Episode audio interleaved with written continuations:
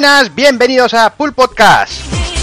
Bienvenidos a un programa septuagésimo segundo programa y antes de, empezar dejadme que os diga que habrá gente, no sé si mucha o poca, que está esperando un Retro Pool Podcast, eh, pero bueno, como sabéis tenemos a Alex ahí un poquillo fastidiado, además ha tenido problemas con la conexión a internet y bueno, decidimos eh, entre todos pues eh, esperar a que bueno que pueda volver a grabar con nosotros.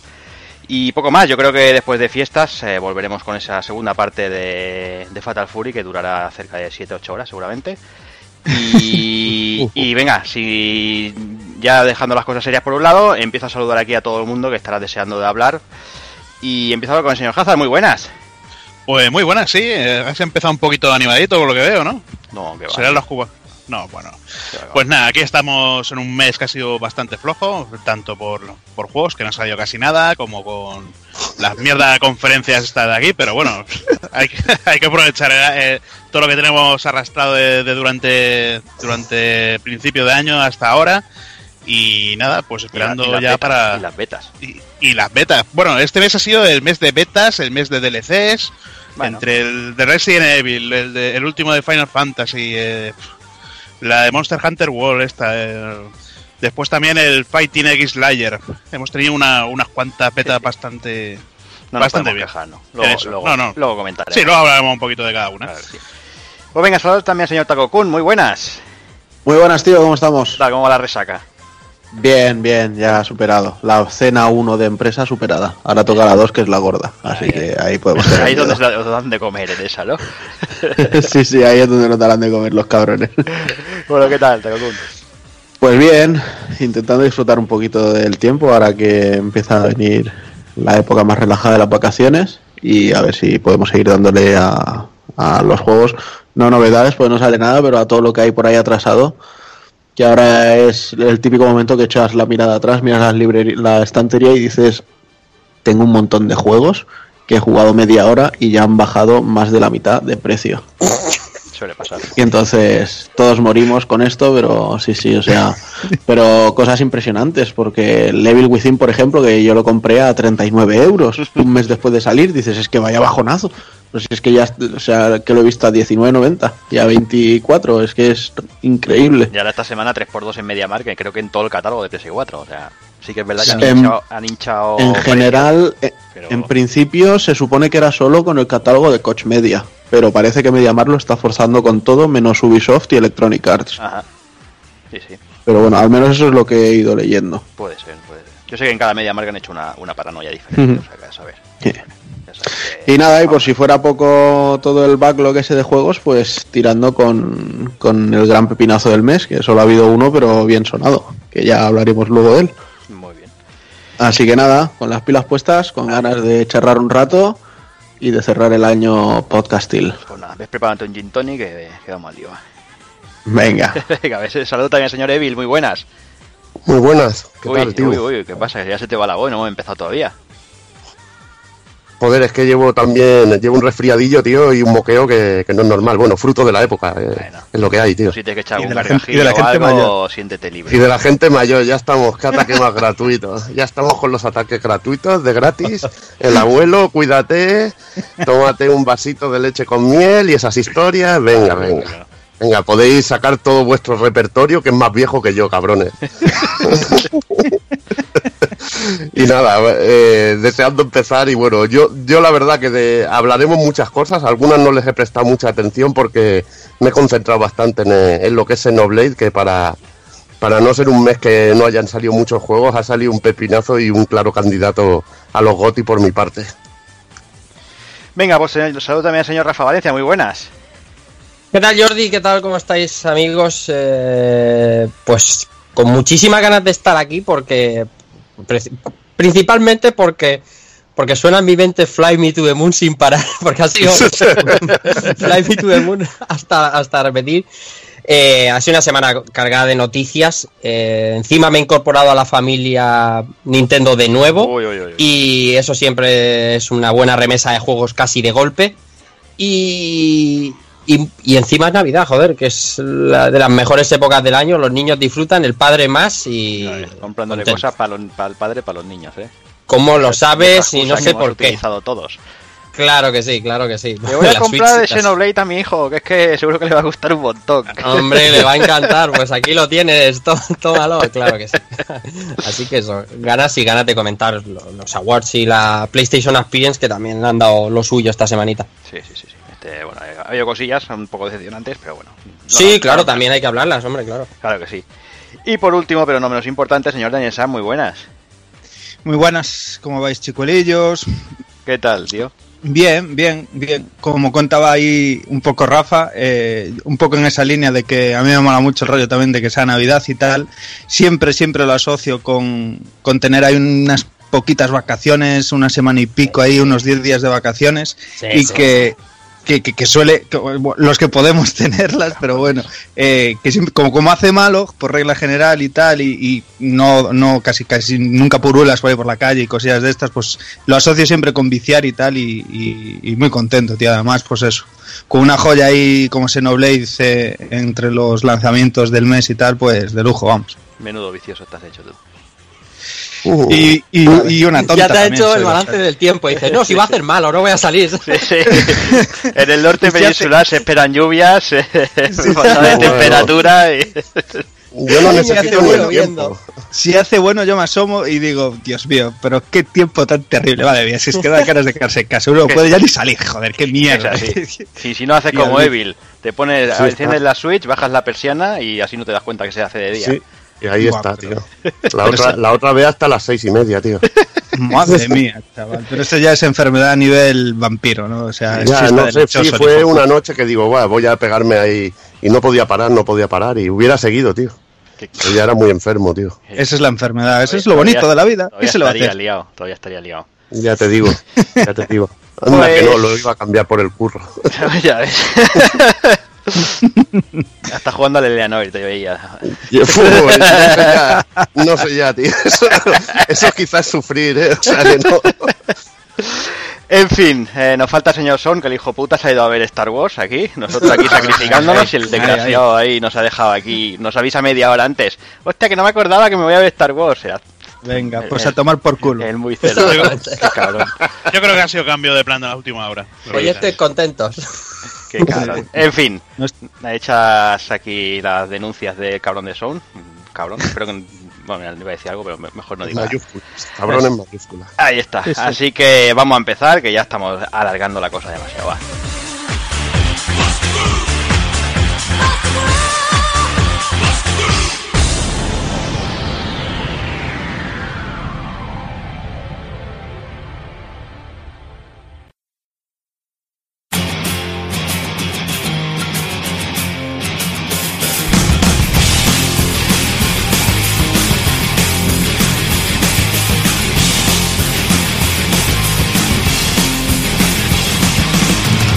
Y el 72 segundo programa de Pool Podcast comenzaremos con la noticia destacada de noviembre de 2017. Pasaremos a las novedades del mismo mes. Analizaremos largo y tendido Xenoblade Chronicles 2. Y remataremos con el ending.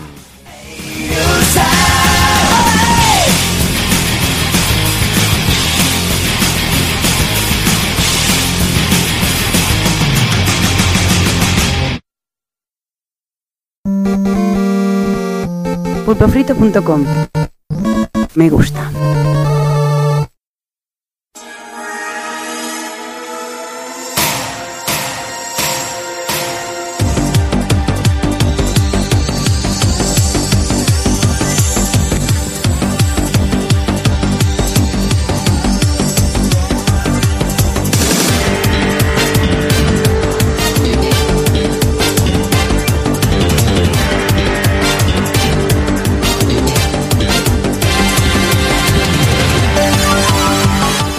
Venga, vamos a empezar ya con las noticias. Eh, se acaba el año y, como no, se tienen que entregar premios y esas cositas. Eh, y vamos a empezar hablando de los Video Game Awards, que si no fuera por los anuncios que se hicieron, la verdad es que, bueno, no pasarían un poquito como pasa cada año. Pero bueno, ya que ha habido un poquito de, de chicha, pues vamos a comentar un poquito los premiados. Eh, lo voy a comentar un poquito por encima, el que quiera meter baza que, que salte y se cague en quien se tenga que cagar y, y voy tirando. Así que, bueno, como muchos sabréis ya, supongo que mu- casi todo el mundo lo habrá visto, sobre todo el mejor juego del año, que ha sido nombrado el The Legend of Zelda de Breath of the Wild. Mm, bueno, Mm, bueno, Se puede estar de acuerdo, se puede no estar de acuerdo. Es, pues, Yo no lo estoy. No, yo tampoco, pero no, y yo tampoco, la verdad. hay que poner a uno. Y de los cinco que habían nominados, eh, Sí. eh, Sí, tenemos, este, tenemos el Mario Odyssey, Players No. Battlegrounds, Persona 5 y Horizon Zero Dawn. claro. Bueno, A mí, me ha Horizon, parecido, cuidado. a mí me ha ¿eh? parecido más fresco el Super Mario. Con Super Mario, es que Uh, esto es- es un año jodido, las cosas como Sí. son. ¿eh? Hubo muchísima chicha y, y, y todos Y ahí- muy, y- muy y- parejos. Y falta materia ahí, ¿eh? Que el Sí, mío también podría falta. estar ahí. Ahí falta materia. Sí, sí que falta, Sí, sí, sí. Pero bueno, eh, lo que decimos al final son gustos de- del personal. En, re- en realidad, permitidme que sea así de malo, más que gustos del personal, es. Oye, tíos, que esta noche se pone online el DLC del Zelda y os damos el Prime en exclusiva y tal. Madre mía. Qué Madre puto hombre, no me empieces, no me empieces con la paranoia, que Sony es de los que pone también el Sí, no talonario. te venga. preocupes, que, No luego, hablaremos de uno que le han hecho una categoría, ¿eh? un, de Sí, Sony. sí. Le han hecho una categoría expresa solo para darle el premio. Pero bueno, seguimos, seguimos con otra cosita. Vemos con mejor dirección de juego, que también se la ha llevado The Legend of Zelda. Eh, mejor narrativa, What Remains of Edith Finch. Ahí tengo muchas dudas, pero bueno. Yo no sé ni qué Porque ese lo he jugado y sincero. Nier Automata me parece. Me parece muy bien contado, pero bueno. Mejor dirección artística, que yo creo que aquí no hay, no hay duda. Eh, Cuphead. Vaya. Aunque bueno, bueno, sí, Cuphead. Lo que pasa es que Persona 5 Persona también, 5 también ha hecho mucho, ¿eh? O sea, También, también. Es brutal. sí. A mí me pone ojito, sí, sí. Mejor Persona música. 5 está en casi Sí. todas las categorías, tío. Es brutal Es también. raro, Mm. eh, es raro que, que un juego como Muy Persona raro. esté, esté tan, tan presente, la verdad. Bueno, es una muy buena noticia. Mucho japo este año. Mm. Mucho japo. Sí. Muy buena noticia. Mejor música, eh, no puede ser de otra manera para Nier Automata. Quizá. Claramente. aquí, aquí estoy completamente en desacuerdo. Bueno, ya estamos. Por, no. ¿no? No. Eh, para mí, la mayoría de los temas de este Nier tiran mucho de, de ser refritos de- del Nier anterior. Bueno, ¿Vale? Lo, lo que tiene nuevo no tiene tanta fuerza. Sin embargo, Persona 5 ha tenido una banda sonora cojonudísima, como siempre hace el, el señor eh, Me gusta. Shoji Meguro, ¿era? mm, Sí. sí. Pero debo decir que aunque llevemos poquitos días jugándolo, para mí Xenoblade Chronicles 2 se lleva la palma. O Hombre, sea, pero es que no, ya- ya no lo han incluido. No lo han tenido en cuenta porque no había salido. Pero no estaba aquí, no estaba aquí. Claro, señor no había salido. Yoshinori Mitsuda se ha sacado mucho la chorra este año con, Sí. con la banda sonora y Igualmente, Hombre, eh, igualmente eh, es eh, Mitsuda más el grupo Ace que sí, también sí, participó, correcto. Sí, sí. que participó en el primer seno y también se nota ese estilo. sobre nota, todo en los finales de capítulo es un orgasmo, sobre en algunos Mm. combates finales es que es la Mm. música es una auténtica ¿De animalada, pero? ¿De qué habláis? De Xenoblade, pero De es que Xenoblade, el ¿Ya el juego o qué? Ya, Sí, no, no, no, no. No, lo que, ves. lo que pasa, lo que pasa que el loco este lo está soltando, pero me imagino que saldrá para el Game Award del año que viene, o ya se habrán Sí. olvidado de él, seguramente. Sí, sí, está De todas formas, Nier, Nier Automata musicalmente mm, Tiene una música que te caga. Eso es brutal. eh, es, y es- Juana, es medio claro. juego, tío. claro, o sea, que Takoku macho, ponte, ponte la oreja porque te callo. Es medio o sea, juego. Me quedo, me quedo con la de persona. Hace bien. bueno, bueno, Persona buenísima. la Llama la atención que esté Zelda en esta categoría nominada, ¿eh? Ahí Sí, yo ahí estoy un poco tonta Goku, el, ¿eh? el- Porque el silbidito ese da para hacer una soundtrack de 30 horas. Sí, sí. Por mí podría estar el IS 8 también, que tiene un musicón. Pero bueno, ya no, ya no digo nada yo de lo del Zelda, no sea que me abucheéis otra vez. No, No, hombre, te pero música- cuando te has puesto en plan ahí, en Plan plan ya, nada empezar Pero ahí. ya. Sí, sí, sí, ha entrado por la No te voy a saltar grande. de otra manera, pero ahí ya has ido al cuello cuando te- estos son megacorporaciones que el maletín lo tiene todo. Sí, pero si, si a mí me daba igual, si yo abogaba en favor de Super Mario, o sea, Sí, era barrer para la misma casa. No, no, pero, no pero sé, a mí me es que mal. depende. Si buscas originalidad, el Super, Mar- el, el Super Mario Odyssey no deja de ser una evolución de Super Mario 64 y de Sunshine para mí. Es verdad. Hay que estar a todo. Pero el mejor juego no tiene por qué ser el más original, ¿eh? También No, eso la, sí, eso ni la es un- mejor evolución. correcto. Sí, pero la originalidad es un punto muy fuerte que siempre tiene que... Eh, Takokun, estoy de tu parte, eh. Cuidado que dices con el Dragon Ball Super más adelante, eh. Cuidado. Estoy, estoy contigo. Bueno, Venga. seguimos para adelante. Vamos con la mejor diseño de sonido, que esta es la que yo me refería con la de Sony, que se lo han dado a Hellblade Senua's Sacrifice. No sé si esta, esta categoría existía antes o, o- o No, este estaba año. junta, estaba junta el año pasado, era música y, Claro. y diseño de efectos de sonido. Lo, lo que lo primero que os voy a decir es que el juego no es de Sony. Bueno, y O que sea, que es, es completamente independiente de Ninja Theory y lo han sacado para Play y para y para PC. La, de- vaya. la decisión de que no saliera en One ha sido de ellos. Y la verdad es que el diseño de sonido se merecía, si no crear una categoría de premios como tal para esto, se merecía una mención especial. Pero también os digo que con la llegada de las VRs, los sonidos más envolventes y demás, la forma de meter los sonidos creo que va a, a tener muchísimo más peso. Y de verdad, además, ahora está de oferta en las rebajas estas de Navidad. Pegadle un puto vistazo a este Hellblade porque es una maravilla y el próximo premio que también se lo lleva, ya- ahora lo diré, pero también completamente de acuerdo. Yo, yo me lo pillé, de hecho, hace la semana pasada, lo tengo por empezar, pero me lo pillé en las ofertas a Hellblade. Mm, Bien hecho. Hostia, lo, lo que yo he hecho en falta es un mejor refrito HD, tío. lo he hecho muy en falta, tío. Porque, No, bueno, no da el hueco para meter ahí. pero hubiera sido, hubiera sido cachondo, eh, tío. Pues sí. Venga, va, seguimos. Mejor actuación para Melina Juergens de Hellblade. Completamente de acuerdo. La verdad es que la tía es la que dobla a la, a la protagonista. ¿La que dobla o la que hace...?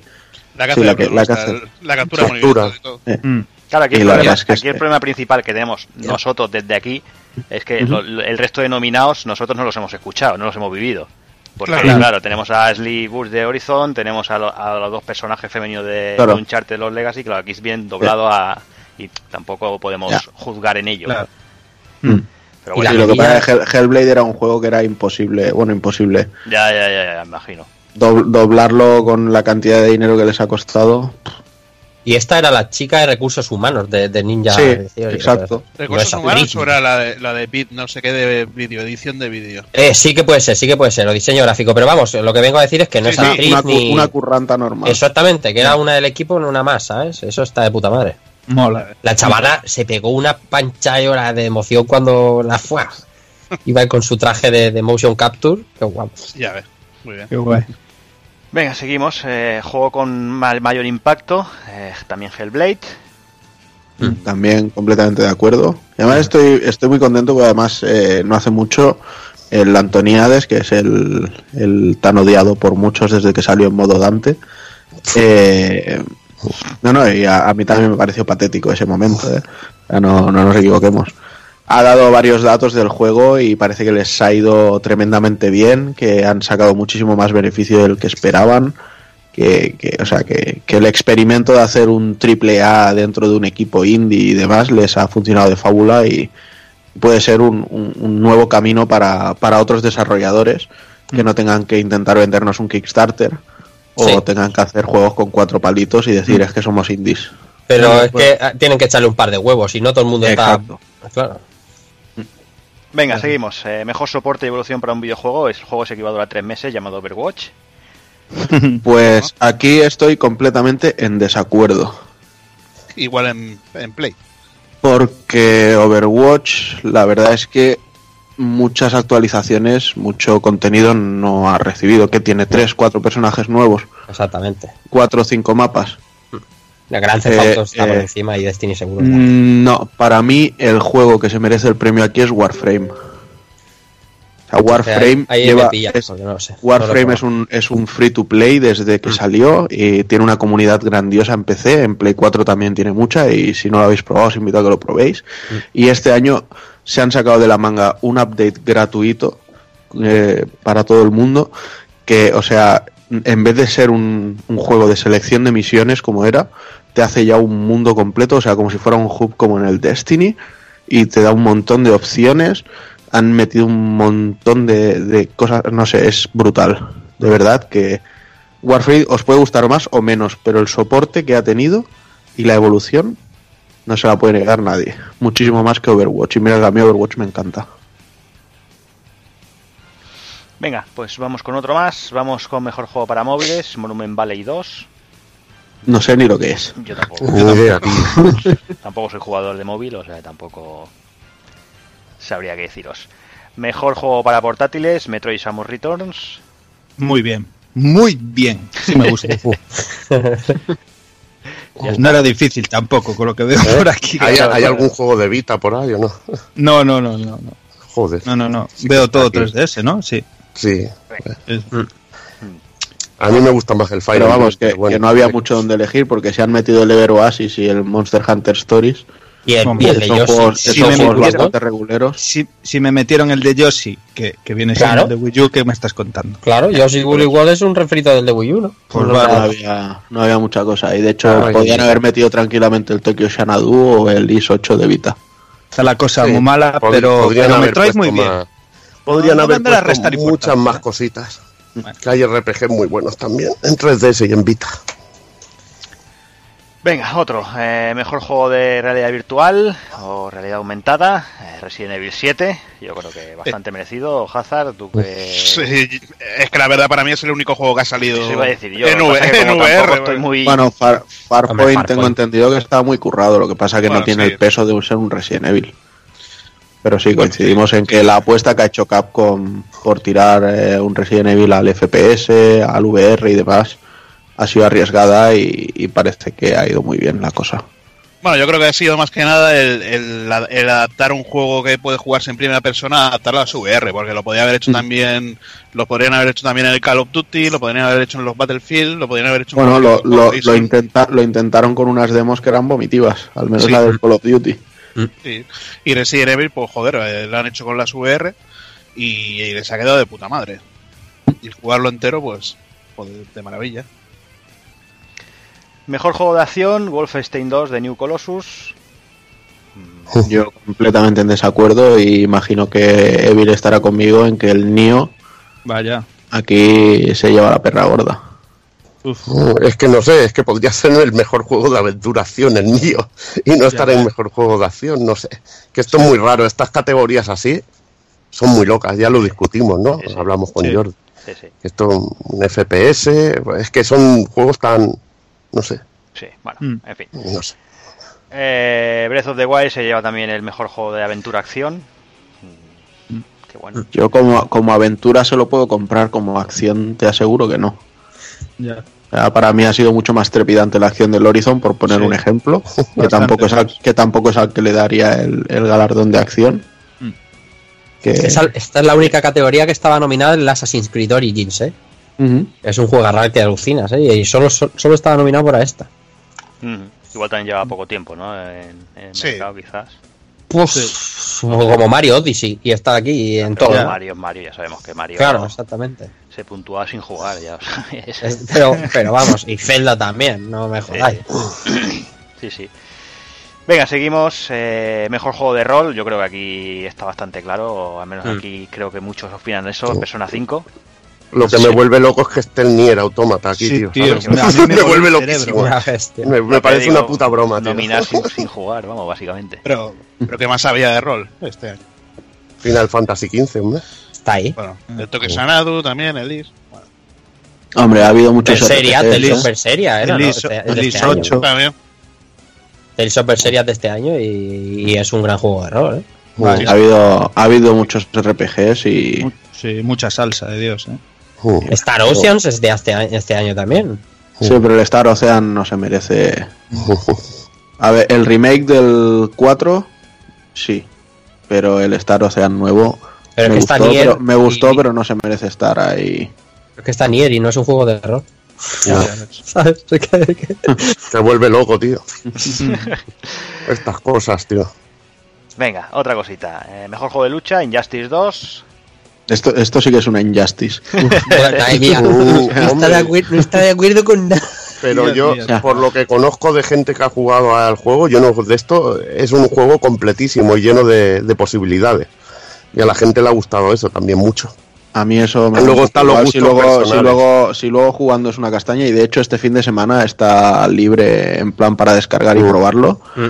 Y la verdad es que la mecánica de juego nunca me ha parecido A mí, no, a mí, yo estoy como tú. A mí personalmente me pongo el Marvel vs. Capcom Infinite o el Sí. Tekken 7 y lo disfruto más. Sí. que Injustice 2, porque no me gusta el rollo de, Y, y- de y es Mortal que además. Kombat la- y la Mm. jugabilidad esa. Pero bueno, hay que entender también que se le ocurra mucho a esta gente. Y, me- y meter la puta mierda esa del ARMS como nominado a mejor juego de lucha. Eso la puta mierda de las hombres tampoco es una puta mierda. Yo lo he jugado y muy divertido, tío.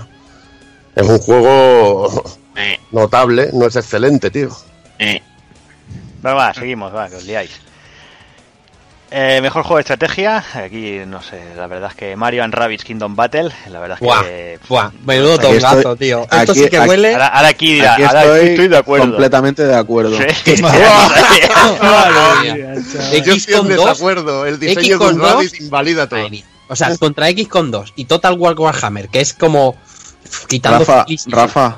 Rafa, Sí, sí. ¿has, probado, ¿has probado ya el Mario and Rabbids? No, lo he visto, lo he visto jugar. y- Eh, hazme, hazme caso, cátalo. Pero Yo, es- yo, yo tenía mis dudas hasta que me metí con él. Y de hecho ahora, bueno, hoy lo estaba viendo en el campo a 39 pavos. No sé si será una bajada general o qué, pero eh, te- os lo digo de verdad y os lo digo a todos. Muy divertido, muy cachondo, el humor absurdo en dosis justas. eh, muy bien llevado el universo de Mario. O sea, me ha, me ha llevado, salvando las diferencias, me ha llevado mucho al Super Mario RPG que hizo Squaresoft. Sí, yo no discuto ni muchísimo menos eso, y más sin haberlo jugado. Pero eh, al fan de la estrategia. Eso sí, eso sí. Ah, es- claro. Exacto, es el- claro. claro, Sí, sí, el fan de la estrategia necesita un juego ahí con tres pantallas y, Claro, un juego duro. un juego- controlando. Sí, sí, yo eso lo comprendo perfectamente, pero yo en mi caso estoy de acuerdo con, Mm. con esta votación. Venga, aquí, aquí, aquí me voy a poner yo en plan hater porque, o sea, mejor juego familiar y que gane Super Mario Odyssey, que prácticamente no puedes jugar ni a dos players. Es que hay que ser hijo de puta, perdonadme por la palabra, Sonic Manía, para decir esa Dios, tío. subnormalidad, porque de verdad es que merecen Sonic. Manía, Sonic Manía debe ir a los gotis, coña. Pero es que yo lo que no entiendo, un juego familiar, no sé, yo juego- entiendo un juego familiar, podría entender Mario Kart 8, ¿no? Sí, que, que- Claro, que que produce divorcios ahí. y roturas familiares y todo lo que Sí. pero de los que hay es nominados... mejor, mejor juego familiar para que miren mientras juegas y pasarte el mando. exacto, Sí. exacto. Porque es que, es que me parece vergonzoso, o sea, no sé, de verdad que... Era por darle un premio a Super Mario Odyssey, supongo, tío. No era- Pero es lamentable, tío. Bueno, esta mejor categoría juego- siempre está. ¿eh? Mejor juego de plataformas, tío. Y, Claro. Eh, Es que Super Mario arranca la sonrisa, tío, a la familia, tío. Ya te Sí, digo. madre, me jodas. Es que lo que te digo, es que, es que no tiene nada de, de, de, de multi ni nada, es que es, que es vergonzoso, es vergonzoso. Qué dureza, macho. Es para pasárselo al niño. Yo te lo Sí. paso, niño. Que no tengo ni puta idea. Que no, ¿Ves? ven, que no ven la familia. puta luna y me cago en Dios. en fin, seguimos. Eh, mejor juego de carreras barra deportes, Forza Motorsport 7. Mm. Mm, Bueno. No, no puedo opinar. No estamos aquí, es de esta no es No. nuestra categoría. Sí, aquí estamos He de, un decir, poco... he de decir a favor de GT Sport que me gustó mucho todo lo que jugué. O sea, me lo puse, me vicié. Sobre todo a Dios y su 25 madre. pavos, ¿no? ¿Eh? Sobre todo por 25 pavos. Eh, Sí, por un medio maravédico, ¿quién dice? Por eso digo que, que si tuviera costado Pero- 70, otra calle cantaría, ¿no? Sí, sí, pero joder, que muy bien, ¿eh? Que mm, la verdad que yo no he apostado un duro por él y joder, me sorprendió gratísimamente, las cosas como son. Hmm. No, no, yo, yo le tengo ganas, pero pasa que no lo pilla a 25 y ahora como que no voy a pagar 60 o 50, ¿sabes? Después de haberle visto a 25, yo si alguien lo compra a ese precio, que se lo haga Ya. mirar, ¿eh? Que se lo haga mirar. Ya. Venga, mejor multijugador, eh, Player Now Battleground, Sí, sí. no sé. yo es no el puedo- pelotazo no del año. sin- Sí, sí, dic- Sí. dicen que en Xbox One y en Xbox One X va súper bien. Vale, madre mía, va, va la cosa que es, En- es en- dantesco entre, lo que está entre pasando 15, ahí. Bueno, entre venga. 15 y 20 frames. Es dantesco lo que Palito, está pasando. palito Microsoft gratuito, venga. No, no, no, no, no. Hombre, yo lo juego, yo piensa, lo juego en piensa PC, que es el, pero piensa que es el juegazo con el que que- vendían la Scorpio. No, Es- sí, la Scorpio, pero la Scorpio cuando te hablen de los otros juegos como los mejoran, igual te cambiaría la opinión bastante. Sí, no, no, está claro. Y se ve mejor, mucho mejor en la, en la X que en la, que en la One. En la One prácticamente es injugable, 15, 19 frames. Pero si Y- son unos inútiles los Y va muy mal. Pero también pues, de- no. diré en defensa que no tiene nada que ver con la consola. Bluehole eh, está haciendo un trabajo de optimización, por, por no decir nulo, muy, muy exiguo. Y es, o sea, yo tengo un ordenador bien eh, y, y mis compañeros también, Sound también jugamos eh, muy habitualmente y el juego no va fino. Entonces en consolas pues no va mucho más fino porque han sacado prácticamente el Early Access que hay en PC. Pero, eso va a mejorar. Técnicamente eso no hay tampoco es un pepinazo, ¿no? No, no, he visto no, no, cosa, no, no, no. Que va, que va. No, no busca eso. Además, de pero hecho- es que es un juego que hecho es- necesita, necesita mucho frame rate porque no necesita muchos gráficos, pero necesitas muchísima, muchísima fluidez. Ujú. Pero es que además de por sí no es ni juego, ¿no? O sea, simplemente son la, eh, un reskin del Arma 2 ese y... Bueno, no, no, no, no, Takokun, no, no, Sí, no, sí. O tirar de las No. librerías, no sé, Tiene yo sé que que, está además, escrito claro. sobre el arma ese. Exactamente. Además, eh, los creadores de, de, de- de PlayerUnknown's vienen de ahí, vienen de Arma y han traído cosas, pero pero no es coger el arma y hacer un Battle Royale, ¿eh? es un poquito más. Y de hecho, ahora mm, va a haber una actualización el día 20, bastante gorda, en PC, y creo que también en la misma fecha en Xbox, que será en teoría la 1.0, el lanzamiento del juego oficial. Y nosotros los hemos esta- estado probando en el reino de pruebas y está bastante bien. Ahora sí que han metido bastantes mejoras. El nuevo mapa es una es un es un salto cualitativo importante. Pero ahora, hoy por hoy, los vídeos esos que dices tú es eh, es lamentable cómo está optimizado para Xbox. ¿Estamos perdiendo a Rafa o solo le pierdo yo? Le No, no, no, es- es- yo lo escuché perfectamente. Sí, sí. Yo bien. A mí no te digo, Play en un Battlegrounds este mes, hasta el día 31, lo van a regalar con cualquier. eh, comprando la equipo One X, te lo regalan. Que eso está también muy bien para, para fomentar las ventas del título en Microsoft, ¿sabes? Que ya lleva un millón vendido en menos de una semana. Joder. Mm, va fuerte. Venga, Más juegos que consolas. avanzamos un poquito más. Eh, juego más esperado, The Last of Us Parte 2. Mm. Que bueno, eso se puede estar Bueno, yo, bueno. yo Monster Hunter World. Esto va Yo por diría, barrio. yo diría Shenmue 3. Sí, bueno. Shenmue Esto va 3 por y- y desde que anunciaron Bayonetta 3 también. Yo depende, si es juego del año que viene más esperado, pues el Last of Us creo que lo quitaría porque no lo espero antes del 2019. Pero para mí este, este Spider-Man me, me llama mucho y más ahora que ya han dicho que está muy basado en los cómics de Dan Slott y de Straczynski y demás. Así que puede ser, puede ser la bomba. Y God of War también, pero bueno, es que 2018 va a ser un bombazo de año de juegos, como 2017. Sin Y, y esta es una sección muy chunga, pero bueno. Mm. Si es como juego en general más esperado, pues. No sé. Yo creo que, que todos los que hay aquí en la lista son más de los más esperados. Es que Mm. Sí. no puedes decir solo uno. Claro, pero me falta Kingdom Hearts 3. Por ejemplo. A la gente le faltará el Final Bueno, Fantasy claro, VII pues sí. Pero Remake. sabes, de la lista que sabes cuál, de la lista sabes cuál es el que más va a vender seguramente. El Red Dead Redemption. Red Dead Sí, Redemption, sí, sí. con diferencia abismal. El mío Pero, primero. pero con diferencia. El mío el primero, ya te lo digo.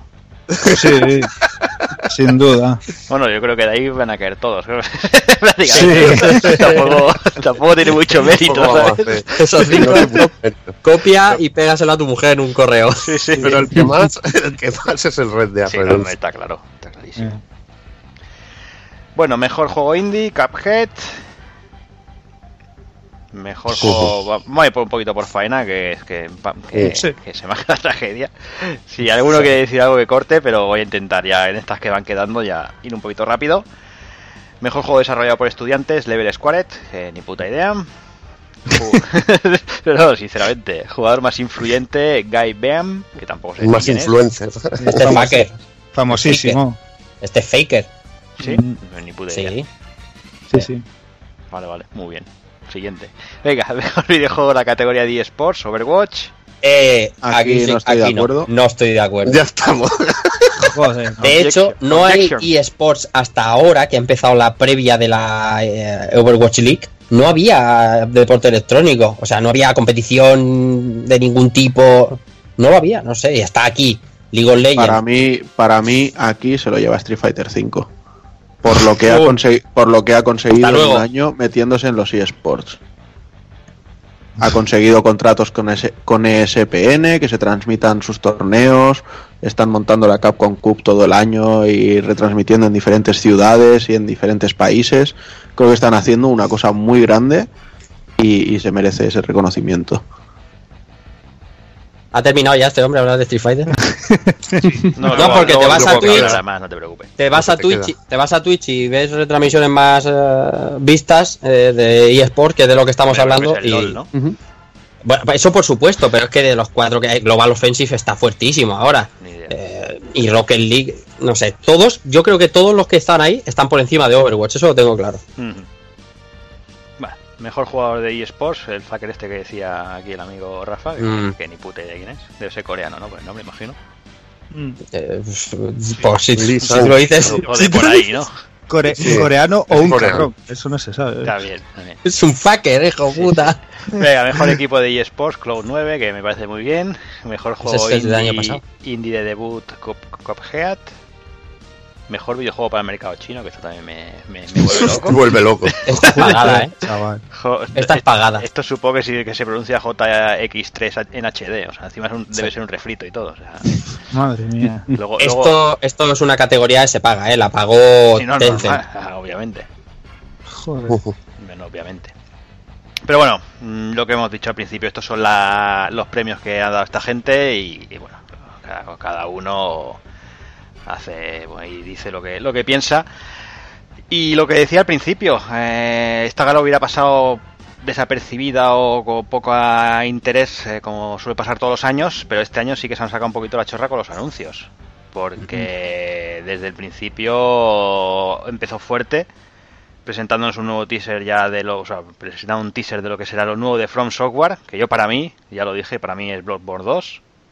No. Seguramente. Es que, Sí, es que. ¿sabes qué pasa? Que la frase con la que lo vendieron, el Shadows Die Twice, es algo muy relacionado a Rikimaru de la saga Tenchu, que también Sí.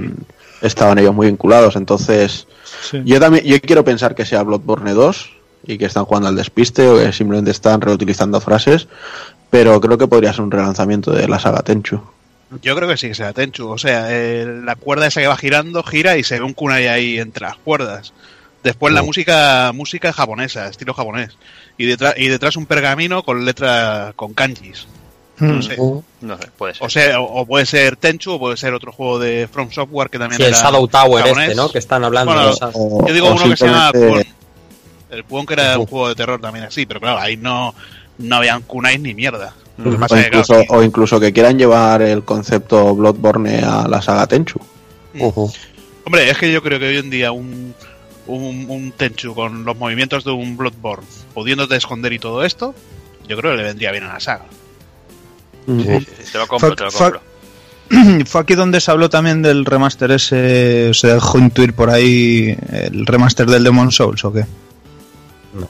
No. Yo es que no he escuchado nada. Eso es Eh, todo yo- rumorología por ahora, ¿eh? Sí. Pero después del rollo este, no sé, o se filtró por ahí, porque lo, le- lo leí en varios sitios. tío, el Además rollo es ese raro porque ahora, ahora en febrero creo que, que chapan los servidores, ¿no? Sí, Sí, sí, sí. sí, sí, por eso. Ujú. Mm, podría ser. Bueno, chapan a los servidores porque el juego lleva ya como 10 años online.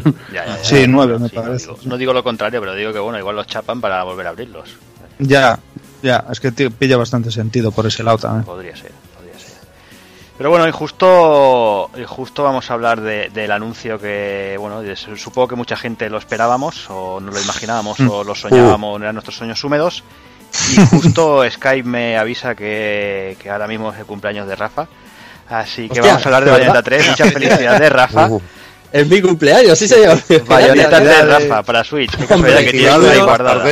Menudo, gracias a todos. Menudo regalazo de cumpleaños hablar de Bayonetta 3. Por favor, vamos a ver.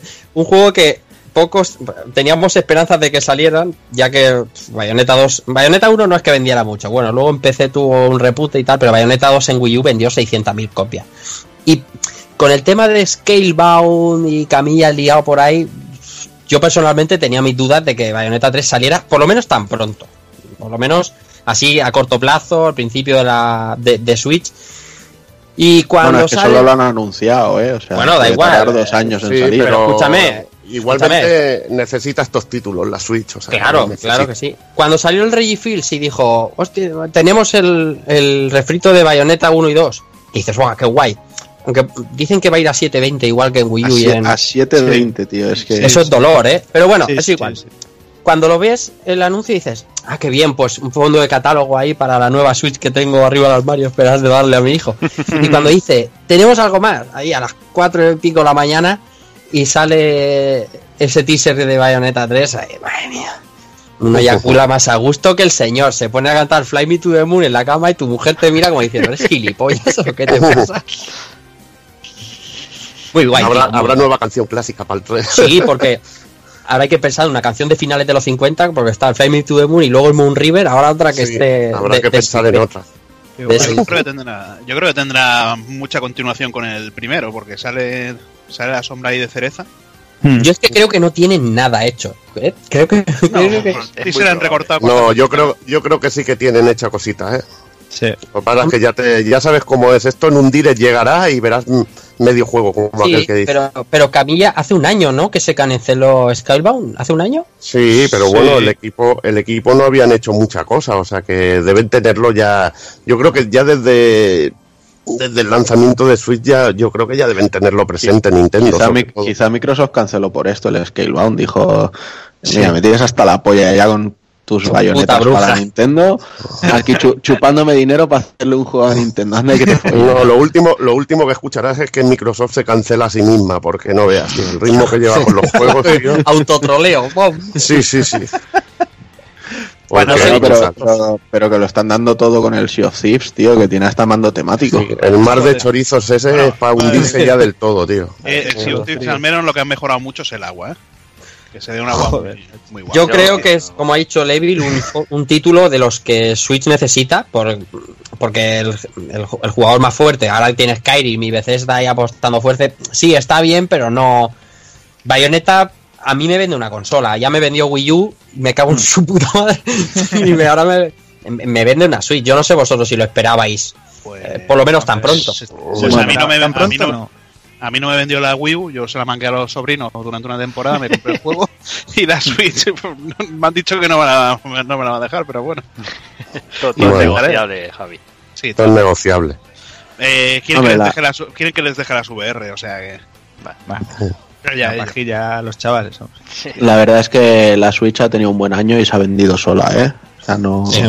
no necesitaba ningún pelotazo así extra como para cerrar un, un año redondo de, de juego. Pero es Y, Claro, eso, pero- y, eso, y eso lo estoy diciendo yo, ¿eh? Grabando Como- en vuestros sí. cerebros. Como 2018 Takokun, porque prometieron en 2017 un jugazo al mes, y es verdad que más o menos han cumplido. Más o menos. Y 2018, pues, pues no sé, está un poco incierta la cosa, ¿no? Bueno, tienen un, eh. tienen un Pokémon que puede ser la bomba, Sí, claro, si es claro. lo que prometen. Claro, claro, pero ¿qué, Y qué tienen, cuatro tienen un Fire solamente? Emblem. Yo, mira lo, mira lo que te digo. Creo, creo que Bandai Namco va a hacer algo que nos va a dar mucho dolor de huevos, ¿vale? Y pueden ser dos cosas. O un Tales of exclusivo. Oh. O lo que te digo más, el Xenosaga HD Collection solo para Switch. Uf, que que quedó. Uf, madre mía. Sería muy- Yo, Si yo creo fuera, que una de si esas fuera dos cosas remake pasar. ya, imagínate si fuera remake. Y de hecho, y de hecho Bandai Namco ya ha dicho que está trabajando en tres títulos exclusivos para Switch y que hablará de ellos en, en- a mediados de 2018 empezaremos a escuchar hablar de ellos. O sea que mediados de 2018 es L3 Mm. Y no sé, pero a mí un Xenosaga HD Collection o Xenosaga Remake, como si quieren hacer los tres uno cada dos años, ¿sabes? Claro. Me, me pone palotísimo. Lo que ya no me lo pone tanto es eh, ese remaster que dicen los de Monolith que les molaría hacer del Xenoblade Chronicles X. Porque Ah, yo sí. personalmente preferiría que lo hicieran del primero. Del primero, sí. Sí. Claro, Eso- porque el eso sería segundo, el riquísimo. segundo no sería un remaster, sería una adaptación 1-1 como van a pasar Oh. con Bayonetta. Sí. Mm. Sí, bueno, a no ser que quisieran meter un modo historia o mejorado, Mm. que tuviera más historia, No lo- entonces sería bueno. No lo, no verán tus ojos. No lo Me verán jodes tus la vida, ¿eh? Eh, claro, es que lo que se, lo, lo único que puede me- mejorarse en Xenoblade es el rollo historia. Eso lo tiene el primer la vida, si Xenoblade y lo eso. tiene este. Oye, oye, Último. Oye, otra vez te hablando de Xenoblade, callado ya, hijos de puta, tío. Camilla. Que Camilla, no toca, Camilla, que no te quiero. toca, que sois muy pesados, tío. Pero era un comentario que entraba de. Comentario, pero si tío, aquí tres está. horas hablando de Xenoblade otra vez. Sí, y luego era le- verdad. dándole el peñazo a la gente. Y luego, de los y luego otra hora y pico de, de análisis de Xenoblade. ya verás. Ya, tío. Os vamos a pegar una pedrada que vais a Callaos flipar. Nos, qué nos debemos a nuestro público. Qué. Comprar bayoneta, Qué cabrones. pesados. Bueno, lo dicho, eh, 18 de febrero también el 1 más 2, el 1 digital, una pedazo de edición coleccionista con una mierda de caja, unas pegatinas para que las pongáis en vuestras libretas del cole y ya está. Y unas cartas del tarot para emular a la bruja Lola. Hay que ser. Vendido. Es, versión vamos. digital solo en Europa, ¿no? Sí. Eso dicen. Bueno, es Occidente, Japo, pero ¿no? me parece que es la edición, hay una edición bastante más tocha Japo que lleva los dos físicos. A Sí. valer un par En el mismo, en la misma tarjeta, ¿eh? Lleva los dos La no físicos, la Climax misma. Edition esta o algo así. Algo de eso. Algo de eso. Venga, seguimos, que estábamos hablando de los anuncios. Eh, se me- enseñaron el segundo DLC de Breath of the Wild, que acaba con Link en- subido en una moto. Ahí está. La- La moto caballo. Que no sé, muy, Muy loco guay, todo. ¿eh? Y hablando de locuras, eh, tráiler, pedazo de tráiler de, de Death Stranding, Joder. que el tráiler Muy rico ese tráiler. tiene una pinta muy, muy loca y muy Sí. brutal, la verdad, sinceramente. Madre. Mm. De hecho, he, he leído, he leído cositas que ha ido comentando Kojima, pero prefiero es que ni decirlas por no jodérselo a no nadie. Digan, no digan nada. Mm. Porque parece que este juego va a ir muy en la línea de Metal Gear y contra menos se sepa de ello, mejor. Ujú. Pero le da, le da a Kojima para seguir viajando y, y comiendo por Sí. ahí, eso, ¿no? Joder, últimamente, sí. últimamente pone más fotos de comida. Más todavía. Oh. Sí, sí. cómo le gusta. Y venga, y lo último, bueno, se anunciaron más cositas, pero lo último interesante eh, creo que fue Soul Calibur 6. No sé Mm. si alguno lo esperaba o alguno... Bueno, yo, Bueno, yo sí, esperaba todo que. el mundo. Que- hubo rumores, todo el mundo. rumores, ¿no? De hecho, el, el mes pasado, cuando hicimos la sección esta de Leaky Leaks, Mm. eh, que salieron de unos foros, eh, también venía todo esto, venía lo del Street Fighter, que luego comentaremos, o sea, eh, lo esperábamos. Y eh, esperábamos el anuncio, que esperásemos el juego, bueno, lo sabrá que lo esperaban más y lo sabrá que les da un poco igual. A mí la verdad es que me, me agrada la saga Soul Calibur y, y, bueno, con este parece que quieren hacer un, un relanzamiento y de hecho le quieren meter un modo historia así cinemático como es tendencia ahora. Solo espero que sea mucho mejor que el del Tekken 7, que fue un poco decepcionante para mi gusto. Bueno, con el rollo de las espadas y tal le puede encajar guay a lo mejor, tío. Y de hecho, bueno, ya, ya en el tráiler viendo a, a Mitsurugi así más jovencito y a Sofitia, pues ya se ve que, que van a volver a, a los inicios de la saga a recontarlo todo y no podría estar más contento con ello. Yo si les metieran todo el contenido que tenía el Soul Calibur de Drinkas, soy Ya más ves. feliz que... bueno, Más parece que va a tener también nuevas mecánicas jugables eh, para esquivas, contras y demás, así que bueno, a ver qué hacen, pero tiene buena pinta. Mm. Y por cierto, parece que se encarga el, el señor Harada, se, se hace cargo de, de ello. Hombre. Así gusta, que una vez, una vez más, imagino que el Tekken versus Street Fighter sigue más muerto que muerto. Pues, Lo que también lo- se perderán muchos personajes de, de otros juegos. Bueno, del, del 4, del 5. Y había personajes interesantes, como la Hilde, con la, con la lanza. No sé si vuelven al inicio a ver si, si los meten alguno de estos. Bueno, es que igual te cuentan la historia desde el primero hasta el último. Sí, sí, es posible, saber. muy posible también. Bueno, ya veremos, a ver. veremos, veremos a ver. Bueno, pues ahora yo tenía unas cuantas noticias relacionadas con Capcom y así en vez de hacerlas una en una las he recopilado en lo que vendríamos a llamar el maravilloso 2018 de Capcom, aunque luego todos eran críticas negativas, que ya sabemos qué es lo que le pasa a esta casa. Y arrancamos, bueno, con arrancaremos el año con Monster Hunter World, que de hecho vimos un tráiler nuevo en la en la PlayStation Experience. Eh, creo que fue lo de lo poco que se vio de, en, en la feria en sí, en la conferencia que no fue ni conferencia, pero bueno. Y además, bueno, eh, en él nos enseñaban el Mega Man que, que aparecerá en el juego. Tenemos por ahí, yo sé que por aquí todos estáis esperándolo mucho. Yo la verdad es que quería probar la beta para, para ver las sensaciones que tengo con él, porque eh, no tengo muy buenas experiencias con la saga anteriormente, pero este parece que va a ser el que me llame. Bueno, del 22 Pero es que no, al he- no he tenido 26 ni tiempo. Bueno, del 22 al 26 tienes otra beta abierta. Sí, Una sí. beta abierta general. No sé si será lo mismo, pero Descargada la tengo, a ver si la Sí. pongo y la puedo probar. Espero que no sea Vamos a igual, hacerlo. tío, por el puto Sí, límite de 20 son 20 minutos. minutos, puta madre. Pero bueno, en cualquier caso, no os voy a pedir que me habléis de él porque sé que hablaréis más distendido sobre ello después. Así que pasamos al siguiente, que sería Mega Man 11. Una- un anuncio que nos pide por sorpresa. Bueno, primero anunciaron que los Mega Man X llegarían a PlayStation 4, Xbox One, PC y Switch. Oh, Mm. bien, Eh, bien. Además se confirmó los Mega Man Legacy Collection estos ah, de, que ya habían salido en otras máquinas para Switch. Mm. Ujú.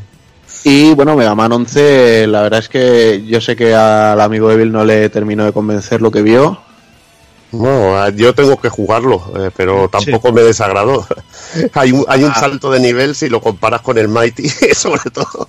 a nivel técnico hay un cambio de nivel muy bestia. Y los diseños, bueno, y trabaja gente de la saga, que eso es lo que me gusta a mí. Y ya no está Mr. Fucking Businessman, que Ya. para mí se puede ir a la mierda. Después de lo que hizo con el Mighty. Yo, yo sigo diciendo que, que Capcom muestra los juegos muy verdes y luego los va dejando mucho más pulidos y más bonitos conforme se acercan las fechas. Este Mega Man se va a finales de 2018, así que seguro que vemos mucho margen de mejora. Sí. Y lo que sí me ha llamado la atención han sido el, el, el nivel, el estilo artístico. Vemos también unos diseños más estilizados y un poco distintos. Y sobre todo que ahora cuando consigamos armas, eh, Mega Man o Rockman cambiará de forma, algo un poco parecido a lo que pasaba en Mighty Number 9. simplemente cambiar de color y ya está, sino que cambia algún aspecto físico del personaje. De todas formas, yo creo que, eh, en resumen, sea como sea, ninguno, eh, si nos dicen el año pasado o el anterior que va a salir un nuevo Rockman, un nuevo Mega Man, hubiéramos apostado ni un puto dedo. Y joder, saber que va a salir un Rockman 11, pues joder, mola, Sí, mola muchísimo. lo- lo del 30 aniversario, va, venga, un recopilatorio, ya tomar Claro. culo. Sí, claro. Claro. Y esperábamos. ver un juego nuevo mola. Mola, mola mucho. No, y, Y lo buena pinta, presentaron- ¿eh? A mí los escenarios y eso me gusta, cómo se mueven, cómo se ven y eso. Sí que es verdad que quizás el diseño de, de Rockman o, o quizás más la animación en el movimiento y eso es lo que la- que- animación que, le corriente. falla un pelín. Pero, pero bueno, como dice Taco Kun, falta prácticamente un año, o sea que veremos si eso va mejorando. Que Y la que forma de presentarlo, que, que fue brutal el vídeo, tío. Mm, sí. de la hostia. Muy guapo. Exacto, esa- ese, ese vídeo ahí pasando por todos los años Sí. y los momentos clave fue y la brutal. saga, y toda la saga. Por lo menos se parece que le están dando, devolviendo ese cariño, ¿no? Que, que le habían quitado. Mm, Sí, sí. Sí, lo que me mola es lo de la troleada, que en el ca- eh, se ve que en el Legacy 2 había ya, estaba ya el diseño. Uno de los diseños de Mega Man 11 estaba colado en la galería de arte. Mm. Mm. Y hubo muchas pajas mentales con ese diseño. Y fíjate la troleada, que era un diseño del Mega Man 11, tío. Ya ves, está guay, tío. Ahí, respeto ahí a Mega Man. Mola, mola. Bueno, pues ya que decíais lo del 30 aniversario, casi que voy a saltar a, a Street Fighter 30 aniversario Edition Collection Anniversary, como se llame. Eh, un, reco- un recopilatorio bastante interesante de tener en, en todas las estanterías porque llevará Street Fighter, todos los Street Fighter 2 y todos los Street Fighter Alpha y 3.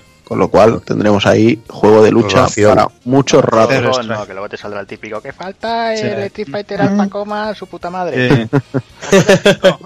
Eh, Además, seguro, seguro que está. Además, según dice Capcom, todos son arcade perfect, con lo cual sí. mucho más interesante. Y además dicen que en todos va a haber juego online, lobbies, eh, ranked Bueno, match, etcétera, En etcétera. todos no, En todos no. varios de los títulos. En uno de cada, ¿no? Creo que era.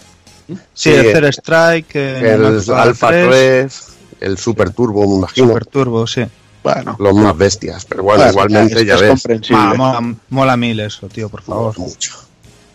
Y saldrá 39.90, si no Ahí me está. equivoco. El precio de HD remix pestoso. Ahí está. Sí, ahí está, con toda la saga. Bueno, y con mil, y que no lo dijimos, pero con mil chucherías dentro, que no solo tienen los juegos, tienen sus concepas, las músicas, el no sé qué, el cambiar, el- las animaciones de los sprites ahí uno por Y a mí uno. me dan ganas de chorradas. en todos los sistemas. Te No, adelantado, te has adelantado. Iba a decir, y más de enfermo de aquí que posiblemente caerán dos o tres versiones. Ahí está, tío, Y luego cuando las rebajen las pillas todas, tío. Y, to- y to- y todo esto ha sido después de haber sacado para Switch el Ultra Street Fighter 2, ¿no? sí, sí. Sí. No, pero eso no. pero bueno, no tiene mucho que ver tampoco. A ver, estos son Bueno, no. versiones arcade de por sí, lo otro era así redibujado y con su historia, coño. Hombre, que sean tiene arca- arcade. versiones arcade, no sé, el de Street Fighter 03 de, de Play me parece que estaba más completo. Sí, pero el juego era peor, por ejemplo. Ya, era- hombre, era Mm. pe- Lo que pasa es que en esto, en esto te pueden meter todos los personajes y meterte todo arcade. y todas las animaciones y todo. Que- y te pueden meter el, el que El sale en, la, la pla- en la placa Naomi. O sea que, que Sí. yo creo que estarán todos los personajes en el Alpha 3. Sí, seguro, segurísimo, además. Bueno, pues vamos quizá con el anuncio menos sexy que ha hecho Capcom para 2018, que es el Devil May Cry HD Collection para PS4, PC y Xbox One.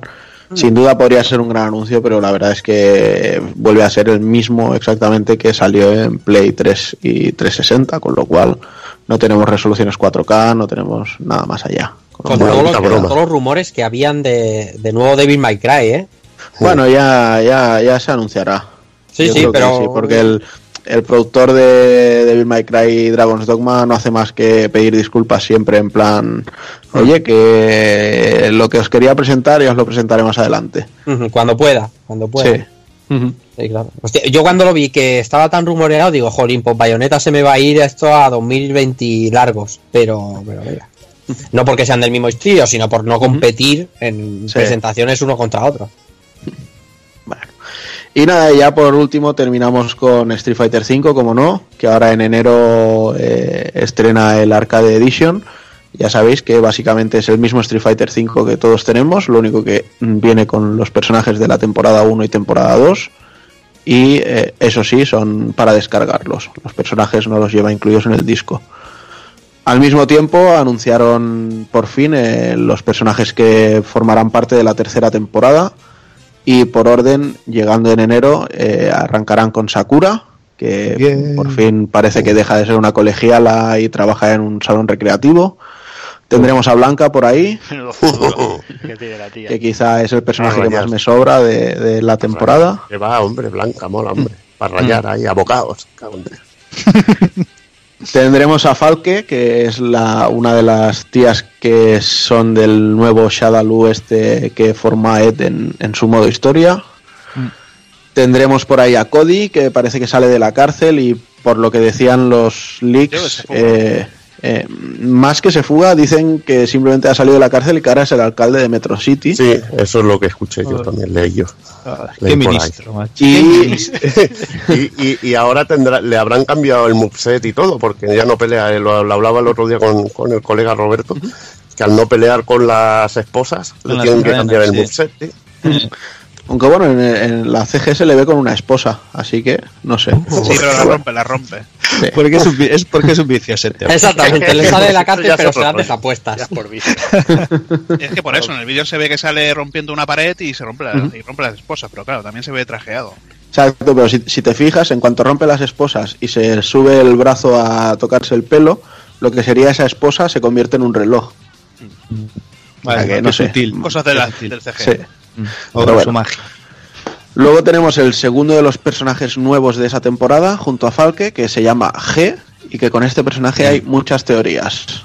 Unos dicen que es el presidente de la zona en la que está viviendo Cody, o sea, de la zona eh, que engloba Metro City, con lo cual igual le montarían una pequeña subhistoria o subtrama a estos personajes. Otros dicen que podría estar relacionado con Q, simplemente por cómo se cierra la letra G y, se puede convertir en una Q, por el aspecto así con el sombrero, etcétera, etcétera. Y otros dicen que podría ser el, gorila, que- y de ahí la G, que también acompaña a Ed de los nuevos Shadaloo, que en, el modo, o sea, en, en el ending lo vemos como gorila, pero podría ser un tío que se transforma, no sé. En cualquier caso, ya nos contarán. Lo que esta temporada han presentado todos los personajes así de golpe, ¿no? Sí, porque iban- así, así presentaban la CG de, de apertura del Arcade Edition. Pero bueno, también se comenta que han presentado todos los personajes de golpe, primera para, para dar mayor impacto y que la gente fuera esperándolo ya. Sí, yo creo que sí. Se- segunda para calmar las ansias de todos los que pedían al último que vuelve, que es Sagat, que además parece que volverá rediseñado. Y también se dice que es que tienen cuatro personajes más que van a llegar de forma gratuita con esta Arcade Edition. Y entonces quizá esos cuatro personajes acaben siendo la, la sorpresa, ¿no? Pero bueno. Cualquier caso, seguimos. eh, más cosas que va a haber en enero. eh, cambios en cómo se va a ganar el Fight Money. Esto va a ser un poco peliagudo y la gente se va a quejar, estoy seguro, porque los modos un player, o sea, los survival, los desafíos y los arcades van a dejar de sumar fight monies. Con lo cual, si alguno queréis conseguir mucho fight money y todavía no habéis hecho estas cosas, os recomiendo que le dediquéis unas horitas antes de enero y así vais sacando personajes. Y lo que sí que van a hacer es que eh, va a haber unas, unas misiones extra que se llaman un modo extra mode, En el que eh, durante el mes, uno cada semana, tendremos unas pruebas especiales que nos costarán fight money apuntarnos. Pero bueno, por lo que se ha visto en screenshot son 10 fight monies lo que cuesta entrar, así que es nada y menos. No sé si luego las habrá más caras o qué. Y si durante un mes hacemos estas cuatro misiones y las completamos bien, conseguiremos trajes muy interesantes, muy chulos. De momento se han visto tres. Hemos visto el de Beautiful Joe para Rashid. Hemos visto el de, el de Jun del Star Gladiator para Chun-Li. Y el que más mola, al menos para mí, es el de Capitán Comando para Charlie. Oh, mola, mola. Luego, además, parece, parece que durante el mes, eh, además de todas las pruebas semanales que hay y demás para conseguir Fight Money, van a poner también unas que es como que salen los soldados de oro en modo Shadaloo, o, o, o sea, los soldados de Shadaloo en modo oro, perdón, y que esto nos sumará bastantes más Fight Monies, o sea, lo han dado a entender como que quitar el, el Fight Money del modo un player no, no va a joder el, el baremo de Fight Monies que estábamos consiguiendo hasta ahora que es bastante, pero bueno, habrá que ver. Y poco más, Que Pues no venga. es poco, ¿sabes? Lo de casco. que no es poco. Joder. sí, sí, parece que. Bueno, estaban eh, desaparecidos. Les ha faltado Resident Evil Remake 2. Bueno, Resident Sí. Evil 2 Remake. Mm. A ver, a ver si dicen algo. Eh, el tío de Wikileaks que soltó todo esto y que acertó en todo, dijo que Resident Evil Remake 2 o lo veíamos a final de año, muy a final de año, de este, o ya a principios de 2018. Y él estaba bastante convencido que sería a principios de 2018. 18. Así ¿Y que- a qué te refieres? No, no, o sea, hablamos de que nos lo enseñen. ah, vale, no de vale. No, no de Sí, que sí. salga a la venta, perdón. No, no, exacto. Ok, ok. Pues venga, seguimos y volvemos a hablar de- con Nintendo un poquito. Eh, a- y es que hace unos días anunciaba Nintendo que, que había llegado a los 10 millones de unidades vendidas eh, de Nintendo Switch. eh, y eso antes de, de vender la de Rafa. Sea que ya son 10 millones Sí. una. Sí, señor. Eh, con un total de, de 9 meses eh, desde que ya en el mercado. eh, y está a solo 3 millones para equipararse a, a todo lo que vendió Wii U en toda su vida útil. Cuidado. Cuidado. Brutal. Y, Cuidado. y una de las cosas, eh, obviamente, es el aumento de stock por parte de Nintendo que ha ayudado a ello y que tanto como con tanto Switch como Super NES Mini, que es una muy buena noticia, todavía hay por todas partes y la verdad es que Sí. está muy, muy, muy bien. Mm. Eh, veremos si alcanzan ellos, pre- eh, bueno, querían tener unas previsiones de vender 18 millones de unidades eh, en el primer año. Veremos veremos cómo, cómo eso, pero bueno, anuncios como Bayonetta 3 y si anuncian alguna cosica más, es posible que, que- que los alcancen. Ya ves. Que además tiene mérito vender 10 millones de consolas sin haber pasado todavía una campaña navideña. Sí, es que es la, la hostia. Ya ves. la hostia. Que veremos a ver. Bueno, pues vuelvo yo, vuelvo con la lucha como siempre, aunque esta vez creo que os gustará más hacerme caso, al menos al amigo Rafa Valencia. Hombre, y es más, que- ¿eh? que, que esto lo espera un poco más de gente. Bueno, los hay muy decepcionados con ello, pero bueno, yo, si siguen este ritmo, no, no doy pie a la decepción, de momento. Pero bueno, y es que se ha confirmado a Hit, a Virus y a Goku Black en versión vino rosé Super Saiyan para el Dragon Ball Z Fighters o Fighters o como se llamase. Eh, en leaks se había dicho que estos personajes serían DLC, pero de momento no se ha dicho nada de que formen parte de ello, así Sí, que sí. es- todas que- las publicaciones, yo creo que la nota de prensa dice que son parte de, como dices, del plantel inicial. Mm, Por eso, o sea que de momento no nadie ha dicho lo contrario. Y además eh, se ha mostrado ya el, el uso de las bolas de dragón durante el combate, que esto se les había escapado en alguna retransmisión de, de Twitch, creo. Sí. Y es que se ve que bueno podemos ir consiguiendo las, las bolas de dragón y cuando las juntamos todas podemos pedir un deseo de cuatro que había disponibles, creo, de tener barra de super infinita o de mm, recuperar la vida, resucitar a nuestros compañeros, etcétera, etcétera. le dará un toque más eh, estratégico, por así llamarlo, al juego. Sí. De los, también, dime, dime. iba a decir de lo de, de los hit, hit virus y, y Black. Yo creo que en el último programa ya eh, intuíamos, no estaba anunciado ni nada, pero Sí. me acuerdo de comentar cómo iban a meter a Hit en un juego como este, porque Hit tiene una, un- una forma muy peculiar de luchar. Pero lo que está claro es que de, de lo que va de Dragon Ball Super hasta la saga en la que están ahora mismo, ahora mismo, son los personajes más, eh, más carismáticos. Goku Black, que, que es un rediseño, o sea, es un coloreado chungo de Goku. Lo complicado va a ser en que el modo de lucha es totalmente distinto y, y tengo curiosidad en verlo bien, en verlo moviéndose, ¿sabes? Sí, hombre, Porque por lo tiene que se ha como una visto, espada va, en la va mano y, va a utilizar a su striker. que será Zamasu, al- me imagino. Exacto, sí, el Eso es. tío este verde. Eso es. Eh, Hit, por lo que han dicho, pa- eh, pelea parando el tiempo. Sí, No exactamente. sé, no sé cómo se llevará eso al juego realmente, pero bueno. Eso es. Por eso decía que es peculiar y no, y no golpea mucho, no tiene una lucha muy activa, ¿sabes? Para el tiempo, te mete una hostia y te, y te- como One Punch Man, ¿sabes? Y eso va a ser difícil llevarlo al juego, pero tengo ganas de verlo a los tres. Lo que sí que está No, claro lo- que Hit un carisma. Lo difícil va a ser verlo luchando con Yamcha. Eso sí que va a ser, eso sí que va a ser gracioso. Un equipo ahí, Krilin, Yancha y Tenshin Han contra todos estos chungos, ¿sabes? Y hablando de Yamcha, pues bueno, hay otro añadido extra al juego que parece que, como pasó en los, en los Naruto Ultimate Hero, que según si hacíamos un especial al, al acabar el combate y cosas así, si hacemos algunos eventos especiales o recreamos diferentes movidas durante el combate, nos pueden saltar algunas escenas recreadas de, de la animación. Tipo ver al Yamcha inmolarse con los Saibamanes o, o- Te, te voy a explicar, O- te voy a explicar. o la- o la muerte de no se inmola con nadie. A Yancha lo asesinan cru- cruelmente. A ver, Yam- Yamcha, chaos, se Yamcha- mola, chao, sí, exacto. Chao sí se inmola. "Eh, sí, ah". Sí, no, sí, me, sí. no, no me, no me has cogido el concepto. Yamcha lleva un Saibaman como si fuera una mochila. Sí, hombre. Yancha lo que, lo que diría Rafa como un parguelas, tío. Qué puta, tío. Qué guapo. El parguelas de Dragon Ball, tío. Va ahí con su Cyberman Pun y se autodestruye. Va a estar bien, lo tenemos ya aquí. Quedan eh, 20 el 26 de enero está aquí ya. Yo no creo que anuncien nada más para el plantel principal, vamos, digo yo. Y además, como se ha caído Nino Kuni que se va a marzo, pues. Bueno, viene de cine, tío. marzo, Mm. Pues los que estaban entre comprarse uno o el otro en enero ya tienen un par de mesecitos más de, de margen. Maravilloso. Venga, vamos a hablar ahora de Shenmue 3 y es que Isnet ha presentado un nuevo personaje, eh, una chica que parece una, Mai- una Miko, eh, que bueno, como sabréis, eh, si sois, eh, si nos escucháis, eh, es una sirviente de, de un templo sion- sintoísta, de la que ya hablamos con, con David eh, en el programa de Natsume y si no lo habéis escuchado, ahí tenéis ahí una buena cantidad de datos de este, de este tipo.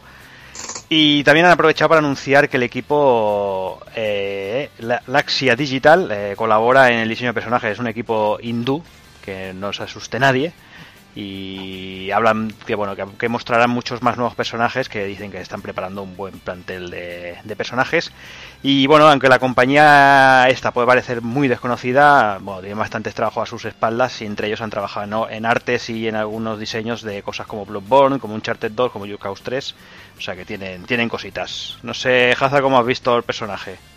Hombre, joder, después de haber visto los primeros que se vieron de, de Río y de Senhua, pues yo creo que, que si van a mejorarlos así, pues bienvenido sea Laxia Digital este. Lo que pasa es que, claro, con, con toda la pasta que, la poca pasta que se ha llevado el, el- el Kickstarter, empiezan a contratar un montón de gente. No sé. Ah, ya está bien, hombre.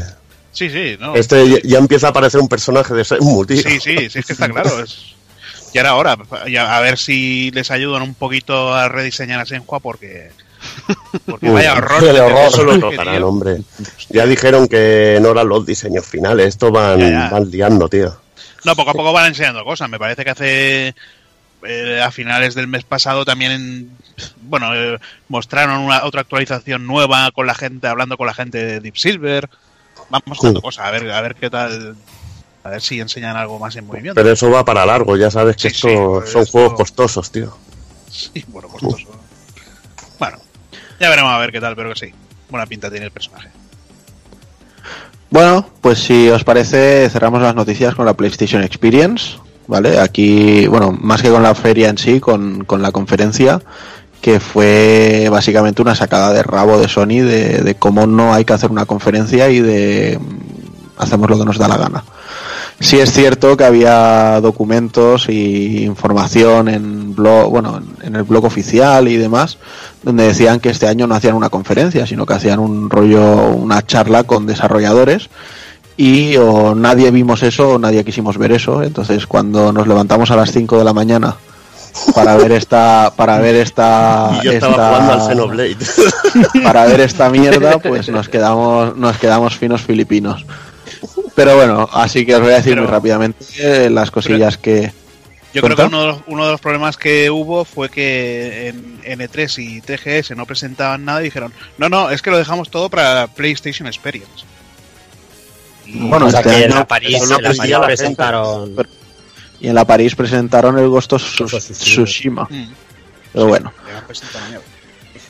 En cualquier caso, eh, arrancaron diciéndonos que hay una demo VR de The Last Guardian, que nos la regalan, que la podemos jugar ya y que es gratuita y no hace falta tener el juego, simplemente tener las VRs. Sí, ya Eh, no está mal. No está mal. Luego contaron también que Wipeout Omega Collection tendrá un upgrade gratuito para VR. Está bien que le vayan dando apoyo a, a las gafas, eso sí. La verdad que sí. Luego enseñaron un gameplay de Dreams, que a mí la verdad es que no me llama en absoluto. Bueno, es que Media Molecule en sí tiene, tiene la capacidad de hacer que, que me desinterese por completo en lo que hacen. Y mira que los, los juegos aquellos de, de los muñecos de trapo no me desagradaron del todo, ¿eh? Pero bueno. Bueno, para mi hijo está muy loco con los con los Little Big Planet, ¿eh? O sea, tiene, tienen público. Sí, tanto. Lo- luego nos dejaron ver eh, un gameplay que ya habíamos visto del Detroit. Lo que pasa que esta vez cambiaron el final, cambiaron las lecciones. Y luego, pues nada, salieron a. Bueno, a ver, estuvo por allí uno de los de Horizon, estuvo también gente de, de Media Molecule, estuvo el de. El de los. Joder, ahora no me sale el nombre de la compañía. El de God of War, el de Santa Mónica estuvo también haciendo. El, el Cory Barlog, exacto, que lo único que dijo, o sea, puso el mismo tráiler que habíamos visto y dijo que ya habían terminado la vuelta completa y que les había llevado entre 25 y 35 horas, con lo Sí. cual puede estar bien. Y nada, luego nos enseñaron muchos truñetes así indies, que a mí me sobraron muchísimo verlos allí. o sea, dicho, o sea, hay juegos indies majos, pero lo que enseñaron eran truñazos, o se intuían como tales varias cosas bastante sositas de VR y luego el, el colofón final que para muchos entiendo que va a ser una, una gran noticia, para mí está simplemente bien.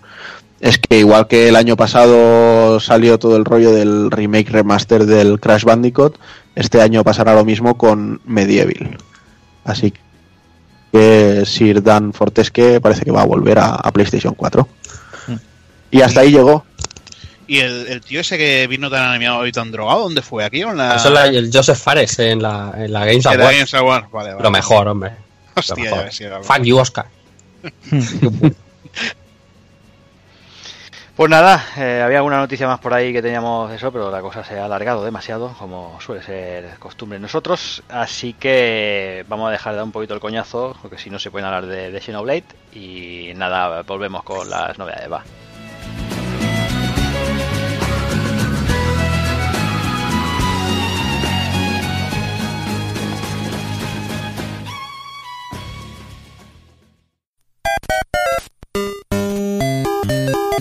Visítanos en pulpofrito.com. Te esperamos.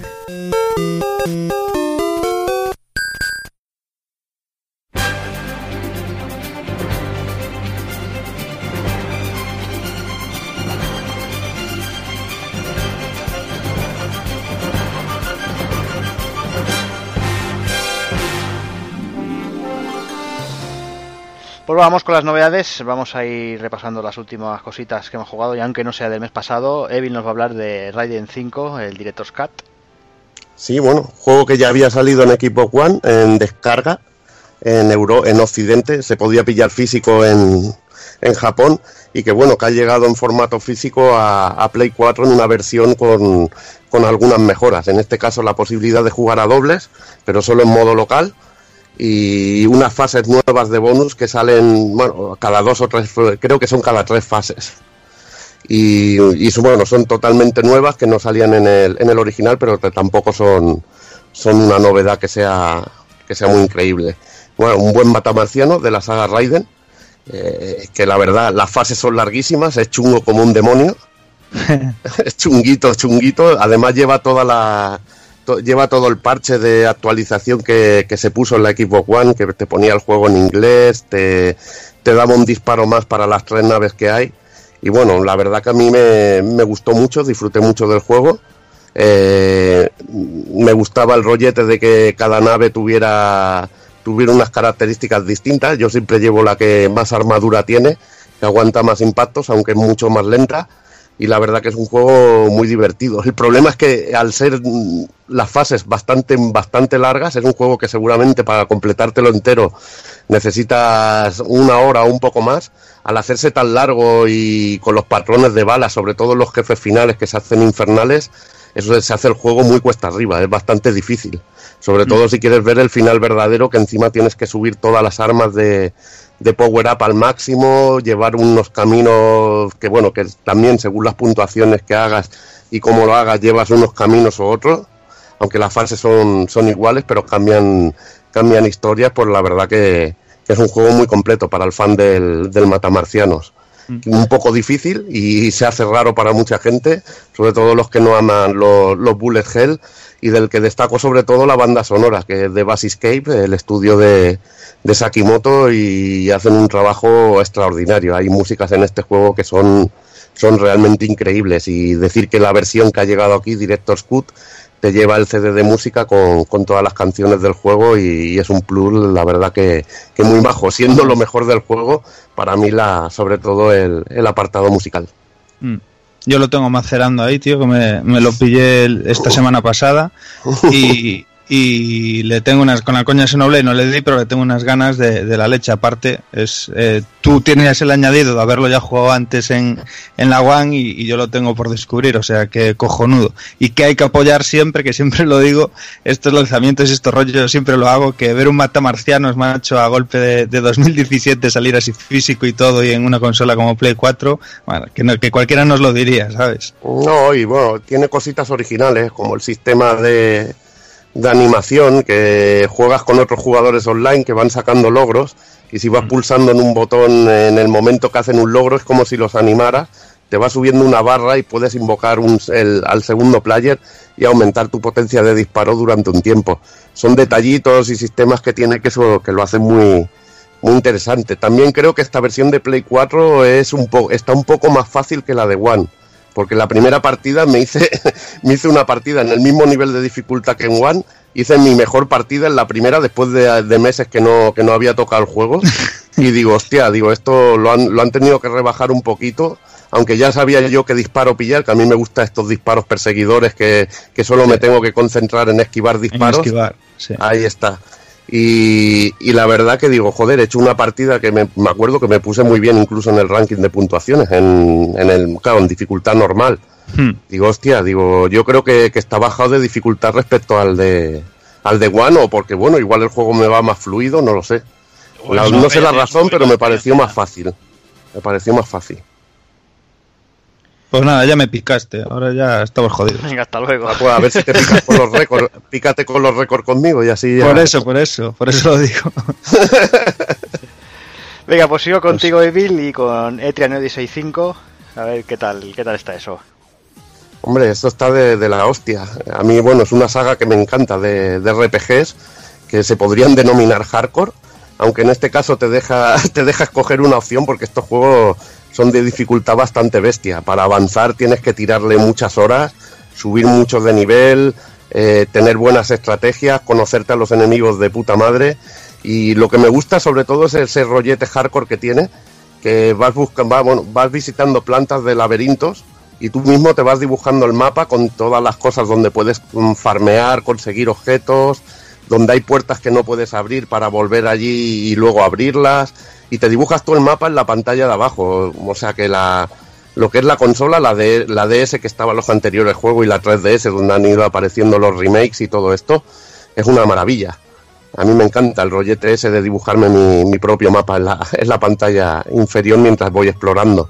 Luego la dificultad, ese rollo hardcore y bueno, nuevas razas que nuevas razas o nuevas clases que han metido en el en el juego para darle variedad y un sistema de, combos también de unidad entre de hacer equipo en el que puedes usar varias habilidades y la verdad que está muy interesante, igual que el sistema de progreso de, personajes y todo amenizado con música de Yuzo Koshiro, ¿qué más puedes pedir? Eh, Un RPG para los que les gusten los, los RPG hardcore, aunque este también, lo digo, tiene un tiene para poner la dificultad un poquito más baja, eh, es un juego ideal. La lástima que solo está en inglés. Pues venga, seguimos, Evil, sigo contigo, con Sonic Forces. Pues ya se ha borrado el Taco Kun, ya no quiere hablar de Sonic Force, me Vaya, deja a mí- pues, ahí una. Sí, porque que- sí, es- pedazo de perro, estaba, estaba, estaba apuntado y te digo una razón. O sea, yo inicialmente tenía pensado hablar de este juego y decir lo que me parecía.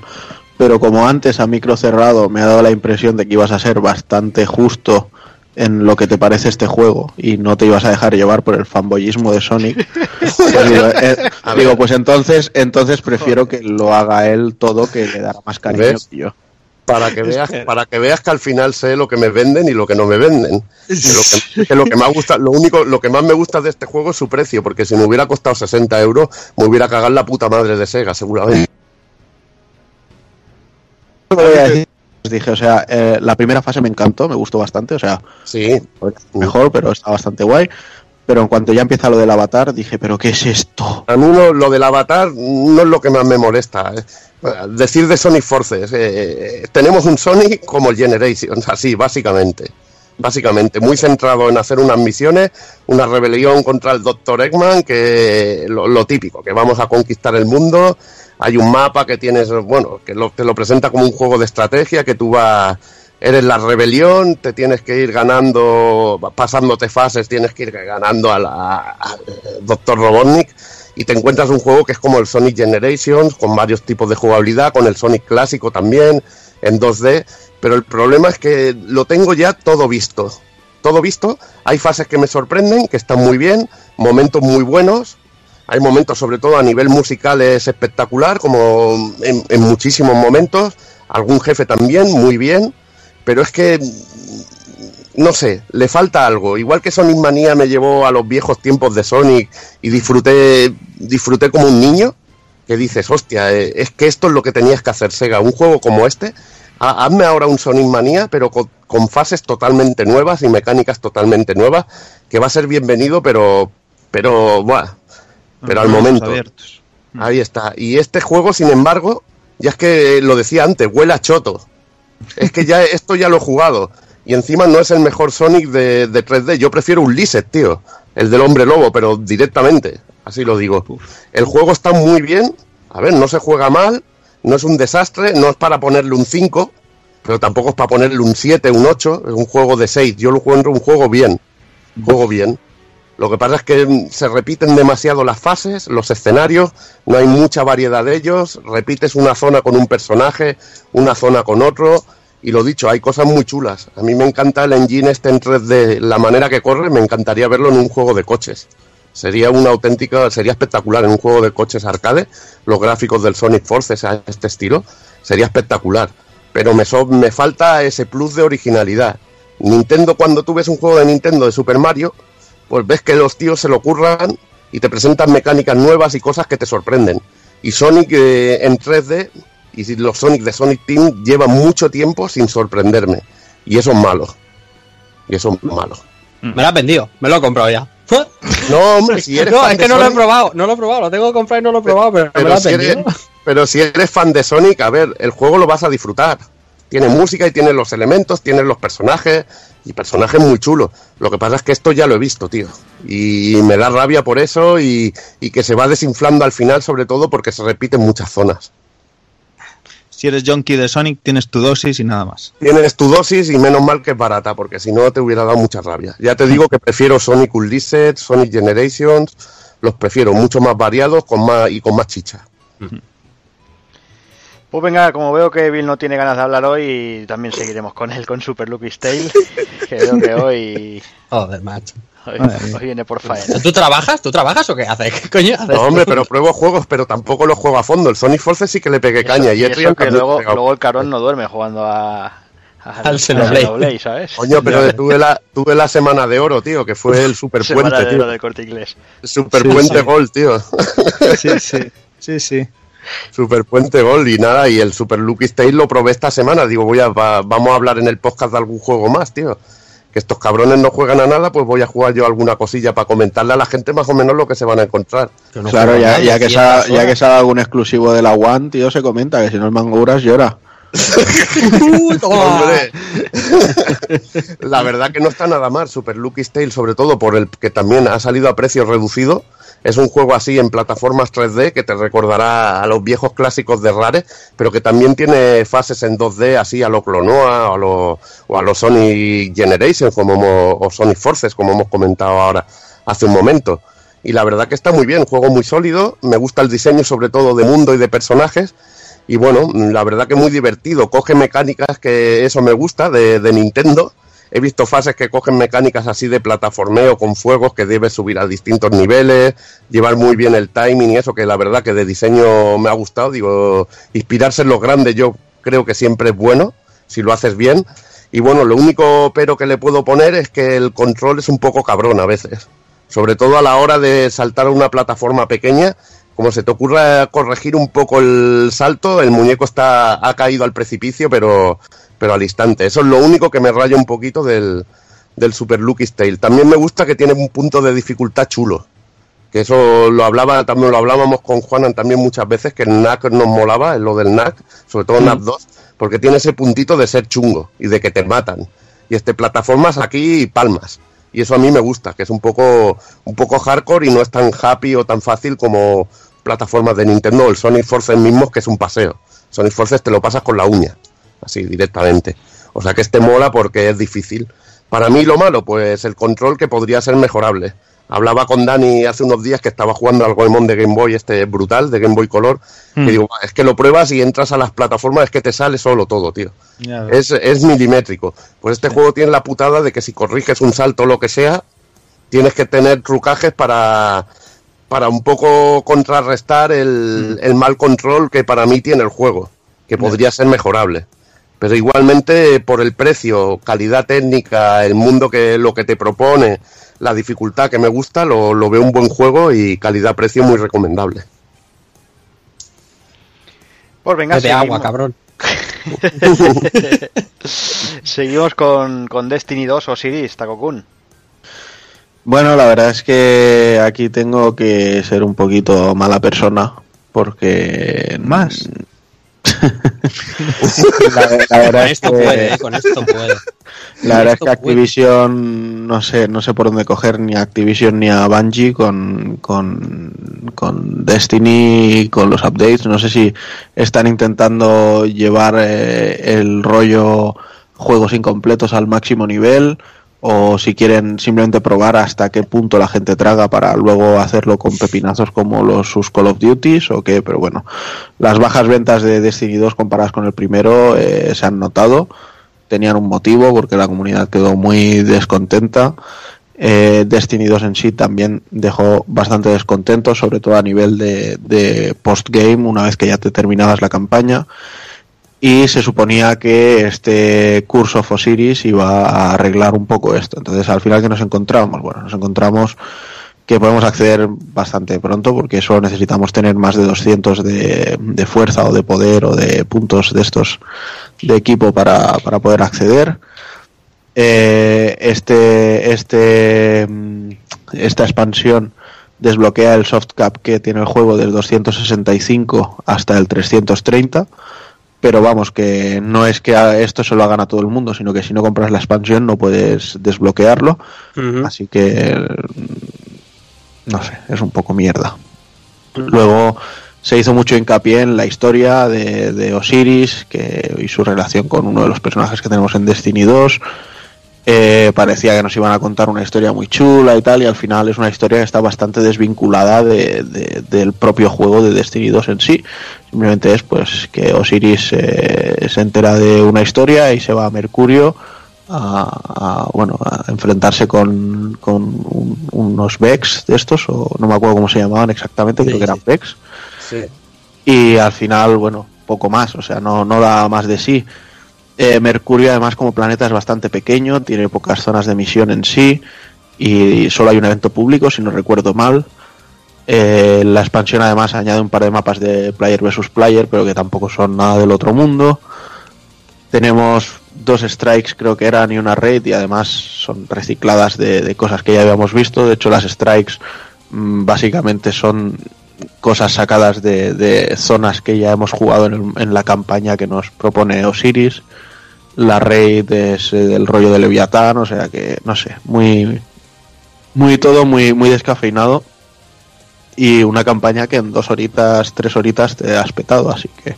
Y luego Pues, el problema más. es seccionar el juego porque los que antes podían hacer las raids en heroico, ahora las mismas raids que podías hacer en heroico ya no las puedes hacer porque porque al subir el nivel de, de luz, bueno, de, de- Sí. de- de poder, claro, ya no, si no tienes la expansión no puedes acceder al nuevo límite, que es Sí. 330, y no puedes hacer esa raid. Entonces, la, la raid que podías hacer la semana pasada ya no puedes hacerla. Y eso es una puta mierda, tío. Eso Sí, mira, puta mira, mira que ya con Destiny 1 la cagaron Mm. por el rollo de, bueno, eh, la raid que toca diaria o semanal, si es toca una de las de las expansiones, como no tienes la expansión, pues no puedes hacer ninguna Te raid. jodes, claro. Entonces te jodes completamente. Eso ya jodió mucho, pero es que esto ya es, el- es la acabose. es- O sea, pare- parece que estén intentando llegar al, al punto de ruptura. No sé, Sí, de verdad sí, que no lo entiendo. Sí, sí, se puede De liar, verdad, ¿verdad? de verdad que no lo entiendo. Pero bueno, a ver qué les pasa con la próxima. A ver qué hacen. Pues venga, ahora vamos a hablar con Hazard, nos va a explicar un poquito su experiencia con la, la beta de, Monster Hunter, juego que bueno que por aquí le tengo bastante ganas y, no sé si Hazard le ha dado mucha caña o poquito o cómo lo has visto. Hombre, a ver, la demo es espectacular, tanto de jugabilidad, de, de- de la- el escenario, la cantidad de detalles que hay, toda la vida que tiene. Lo que pasa que me parece una cagada que te dejen solo para, por misión 20 minutos, porque no te, es que no, no te da tiempo de. No te da tiempo de. de- de ver, ver todo el escenario, de, de probar todas las, las combinaciones de. de bueno, de, de objetos, eh, de ver toda la vida que hay en el escenario. Los combates me parecen buenísimos, las nuevas armas, las, las nuevas armas también, y el estar luchando contra uno de los tres bichos que te, te dejan elegir, o nivel fácil, nivel medio, nivel difícil, eh, bueno, tres bichos diferentes. eh, igual estás en medio de un combate y te aparece un rátalos, te, te pilla el enemigo contra el que estás luchando y lo, lo estampa contra las piedras. Le quita pues, 1500 de vida, le quita un montón, mientras tú le estás quitando 20 de vida de- de- o menos de cada golpe. Pero ya digo, la limitación de, de eso ha hecho que pase olímpicamente de la, de la beta. He jugado un par de partidas, me lo, me lo he acabado, he jugado con Son, con Rafa, hemos jugado también con Dante y, y la hemos disfrutado. Yo estoy esperando que salga el juego completo y, y disfrutar de misiones de 50 minutos y, y largas para poder hacer lo que nos, lo que nos dé la gana. Ahora han puesto, bueno, han puesto como unas luciérnagas que, que lo que te hace es que vas, vas, vas buscando pistas, vas buscando huellas de los monstruos, vas buscando eh, por dónde por dónde se arrastra el monstruo y así pues vas consiguiendo pistas de en qué zona del mapeado está el enemigo, algo que me parece eh, que está bastante guapo. Sí, y la, la, la gran pega, con lo que dice Hazard, eso de los 20 minutos te, te evita ver el mapa, que es precioso, el mapa eh, que se ha visto en la beta, es la hostia, pero claro, no te puedes parar mucho, no te puedes encantar a mirarlo, salvo que cojas una partida y dices, bueno, no voy a matar a nadie. Y, y lo que es el crafteo, lo que es el, el coger cosas, pierde todo el sentido, porque... mm, No te, no te da tiempo, es que no te, no te da tiempo. En 20 minutos, si haces, si haces un grupo, venga, te, te tomas lo que te tengas que tomar en la cantina, te vas, buscas el monstruo lo más rápido que puedas, te hinchas a darle hostias, y si tienes suerte, pues lo matas, y si no, te pones, se ha acabado el tiempo y empiezas otra vez. Esa es la gran handicap de la beta, pero vamos, tiene una pinta brutal. Venga, pues eh, ahí estaremos esperándolo. Yo también lo probé, eh, probé nada, un par de, de partidillas y sí, la verdad es que me gusta, me gusta lo que lo que se ve y... Este se lo compro a mi hijo, seguro también. Seguro, hombre. Le ha Yo- gustado, le ha Dios mío. gustado. Que Bueno, cómpraselo al chiquillo, que le ha gustado seguro, hombre. Además, no sale ni no Kuni, como hemos dicho. Eso sí que es verdad. Y tú Bueno, no ya- te vas a comprar el Dragon Ball, ¿verdad? No, de salida ya Ahí te digo está. yo que no. Pues ya está, Monte Hunter. Bueno, aparte de otra cosa, de los que no hayan podido disfrutar de la beta del día 9, eh, hay una beta abierta, la, la misma, para el del día 22 al 26. O sea Bien. que, que Bien. antes de- del mes que viene, que sale en enero, me parece, pues, pues probar un poquito. Pues venga, Haza, seguimos con Resident Evil 7 Nota Hero. Sí, de momento lo estoy jugando, lo, lo he empezado ahora porque con la cantidad de DLCs y también el evento de, de Navidad de, de Overwatch, que ya hablaré después, eh, no hay tiempo para, para nada, pero le estoy dando con las VR y la verdad que se nota diferencia con, con Ethan, con el otro protagonista, porque ahora ya vamos a Chris Redfield y claro, Chris pues ya tiene experiencia en el combate, eh, se lía puñetazos con los monstruos, al más puro estilo Resident Evil 5, aunque no sea tan cachas y sea diferente. Y bueno, eh, vemos que sí que es Chris Redfield. Todo el mundo decía que podía ser Han, que podía ser otro personaje, pero bueno, Capcom ya ha confirmado y por lo que podemos ver en, en el juego sí que es él. Y lo que pasa es que dice que le han querido dar un, aspecto un poquito más realista y no tan no tan exagerado como, como los dos últimos juegos. Y bueno, pues eh, tenemos nuevas armas, tenemos eh, vamos vamos equipados con un con un casco, eh, podemos equiparlo con, con filtros para para zonas que están que hay en las que hay veneno, lo podemos equipar con visión de infrarrojos. eh, me parece un poco mierda que se active cuando la visión de infrarrojos cuando le salen los huevos al juego, porque hay zonas oscuras que, que se supone que te tienen que dar un susto y no se enciende hasta que no te pegan el susto. Y hay otras que entras y directamente se enciende automáticamente. No sé, eh, un poquito chorrada. De momento lo veo bien, hay nuevas zonas, es- eh, transcurre en la mina, en, que es donde jugamos el, el juego, la, bueno, la última parte del juego para que... Ah, cre- creí que decías el barrio de aquí de Barcelona. Sí, bueno, no sé, no, no sé porque no, no vivo en Barcelona. No sé que- da más miedo entonces. sí. ya ves. Y bueno, pues transcurre en la mina y vemos nue- nuevas zonas de la mina que nos recuerdan mucho a a anteriores juegos de la, de la saga. Eh, decir también que con este DLC ha salido, este es gratuito, o sea, cualquiera que tenga Resident Evil 7 lo puede bajar de forma gratuita. Ha salido otro que es el End of Zoe, que es uno de los personajes de la familia esta de Colgados. Y ese de momento no lo he probado, he liado de momento con este, pero ese me parece vale 15 euros. Y bueno, ya veremos a ver qué tal. De momento eso, gratuito si, si podéis haceros con él. Venga, pues eh, ya que hablamos también de la beta de Monster Hunter, eh, también esta semana Takokun han publicado la, esperada beta del Fighting Layer, que estábamos ahí ya hacía semanas ahí pendientes del tema. Exacto, porque la verdad es que volver a ver a Arika haciendo juegos de lucha era, nos levantaba mucha expectación y no he podido eh, tocarlo demasiado. Hay que decir que en total la habré podido dejar una hora o así ahí puesta. Y al principio hemos quedado bastante porque he ido un poco a saco, he elegido personaje y demás. Y he visto unos comandos simplificados que no me han gustado nada. En plan, hacia, desde posición neutra, hacia adelante y puño haces el Hadouken, eh, diagonal haces el Shoryuken y atrás haces la Tatsumaki, por así decirlo, ¿sabes? Pero no, resulta que el juego te, te permite que, que elijas si quieres jugar en, en, en simplificado o en, o en clásico. Que pasa que en clásico sale todo mucho más fluido porque no necesitas estar en posición neutra para lanzar un ataque, entonces puedes combinar y, hacer cosas como lo que habíamos visto siempre en, en la saga Street Fighter X. De hecho, el plantel de personajes de momento, eh, la beta tiene seis, que son Kairi, Garuda, Darun, Esculomanía, Allen y Shirase. Y creo que el único nuevo realmente es Shirase. El resto todos venían de, Street Fighter X. Y si me apuras, incluso te diría que Shirase pueda venir de- del Fighting Layer X que, que prepararon como para 3DS o, o incluso lo que sacaron en arcade. Que la verdad es que les perdí un poco la pista ahí. Pero bueno, lo que sí que llama la atención, a mí me ha llamado mucho la atención, es un bug que tiene un bug en, en las teles en 4K que eh, hace la- el, el acabado gráfico se queda bastante borroso, difuminado, eh, se ve bastante feote. Y es gracioso porque los desarrolladores han dicho, hostia, muchas gracias por el feedback. ¿Sabéis qué pasa? Que no teníamos tele 4K y entonces no, no sabemos cómo tiraba la cosa. Entonces prometen que lo arreglarán para próximas, pero bueno. Oh. Y luego, bueno, destaca también en el juego el, el sistema Goji este que le han metido, que básicamente lo eliges como si fuera un V-Skill o un Critical Art en un Street Fighter. Y tienes, me parece que eran cinco indicadores.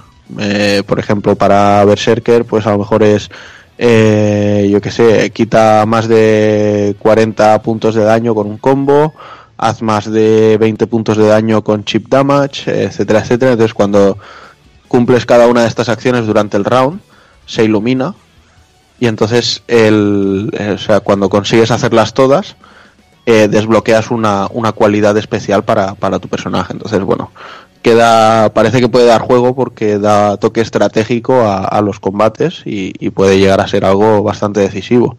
Así tipo como pueden ser las gemas en, en un Marvel vs. Capcom. Y luego, bueno, la verdad es que mm, jugándolo me ha dado muy buenas sensaciones. Eh, sonido casposo, eh, como lo teníamos en, en Street Fighter X, pero que no necesariamente sea malo. O sea, ha sido un, puñetazo en la cara a volver a, a- los principios de los años 2000 con, con la saga Street Fighter X en PlayStation. Y, y ya os lo digo, que es que para mí eso es bueno.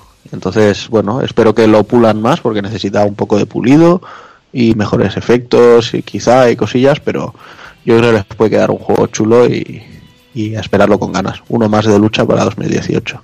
Yo lo he probado un poquito y, joder, el, el ulti de. Bueno, el, el super del Skullomania del Sungoku Satsu cuesta un montón entrar. Joder, comparado con, con Gouki en otros, aparte que son los mismos botones. Y luego no sé si lo has dicho, aparte del input eh, simplificado, tiene varios modos de, de control, ¿no?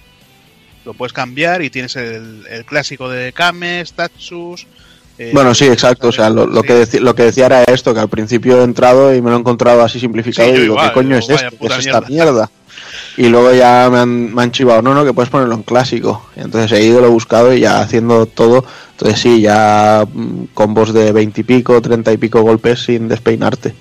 Claro, yo llevo ya una hora con la mierda esta y lo iba a quitar. digo, coño, digo, mira, simplificado, ¿qué será esto? Y otro detalle que me gusta mucho es, por ejemplo, el training que tiene.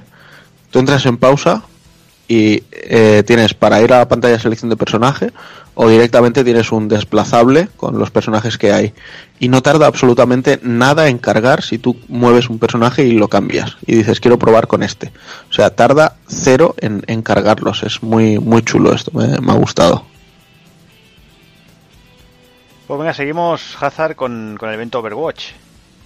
Bueno, como ya digo, enganchado otra vez al evento, pero bueno, más que nada para, para conseguir los nuevos trajes que han puesto eh, bastantes trajes bastante guapos. Yo creo que de lo mejor que, han sacado en las últimas en los últimos meses. Tenemos uno de soldado así de, de típico soldado de, en, la- en las nieves. Tenemos uno de Ana eh, con una máscara de búho bastante currado. Tenemos uno de, de sombra eh, to- todo de color azul que, bueno, yo creo que hace un poquito de, de juego con el de Simetra de, me parece que era dragón que salió en Halloween. Lo que pasa es esta vez de color azul, con el pelo azul, bastante bastante guapo. Tenemos un, un, un nuevo traje de bastión. Bueno, tenemos, de- me parece un total de, de ocho trajes. Luego tenemos también, pues, lo que sería la, el, el, el evento de temporada, que esta vez, bueno, aparte de la, de la guerra de bolas de nieve de, de May, en el que teníamos que ir recogiendo recogiendo montones de nieve para recargar y de un bolazo te cargas al, al enemigo. Tenemos un nuevo modo que es el, la caza del Yeti o algo así, en el que en el que llamamos, controlamos, eh, podemos elegir si queremos controlar a, a un Winston, eh, que sería el Yeti, o controlar a una de las cinco Mays. Eh, bueno, pues tenemos que hacer eso. Eh, Winston tiene que ir buscando buscando trozos de carne por el escenario. Eh, May tiene, tiene que cazarlo y cuando, cuando Winston coge, me parece son cinco trozos de carne, pues eh, entra en modo furia durante un buen rato, de un toque te, te mata, no como en el juego que, que te empieza a empujar contra la pared y la gente te mata y tú no matas una mierda. Pues aquí de un, aquí de un toque de un toque te mata, tienes que huir, convertirte en, en cubito o ponerle muros. Y luego, bueno, pues el May lo que tiene es un, el ulti pues es un cepo de un cepo de, de Junrat. Eh, Le podrían haber puesto una trampa de hielo o algo, pero bueno, le han metido el- la trampa de Junrat y nada. Lo bueno, pues bueno, un, nuevo modo de juego. en- transcurre en, en la zona de Nepal. Y lo malo, pues que después de sacarte las, las tres cajas de, de arcade, pasas olímpicamente de, de él porque porque para conseguir solo 150 puntos de experiencia que le den por culo, yo quiero conseguir los 3000 de una partida normal y, y sacar trajes y trajes y trajes. Pues venga, yo antes de, de cerrar las, las novedades, eh, quería comentar, antes he dicho que, que no era de jugar juegos a- de teléfonos móviles, eh, pero sí que esta última semana he probado el, el Captain Subasa, que ha salido hace, hace nada.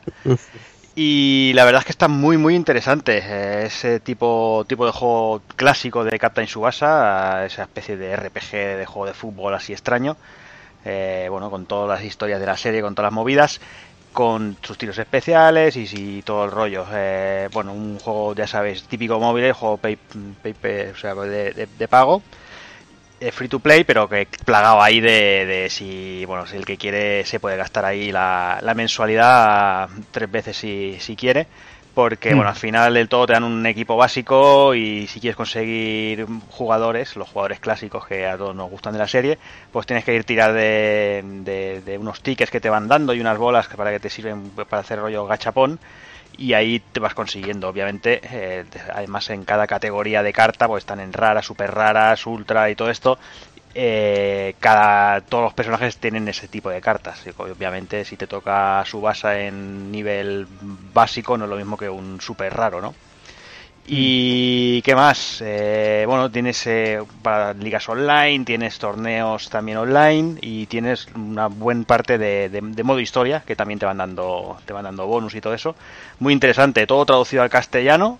Eso sí, el que busque a Oliver Atom, Mark Lenders y todo eso que se olvide, porque han tenido la decencia de dejar los nombres originales.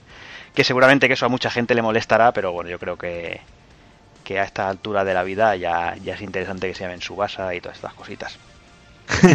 ya os digo, Oye, ¿y eh, los, los partidos son muy largos? no, no, yo o sea, se puede, se puede sí. jugar cagando. Sí, sí, una cagada, tienes que entrenar una, una cagada entretenida, ¿no? De esa de me siento y me levanto. O sea, no, es, no es una partida del Puzzle Me Fighter. mola, ¿eh? me mola el debate, si vale para una cagada. Sí, sí, sí. Hombre, si te entretienes un poquito, sí. Lo que yo sí que he notado es que chupa batería por un, por un tubo. O sea, estás un ratillo jugando y, y funde bien la batería.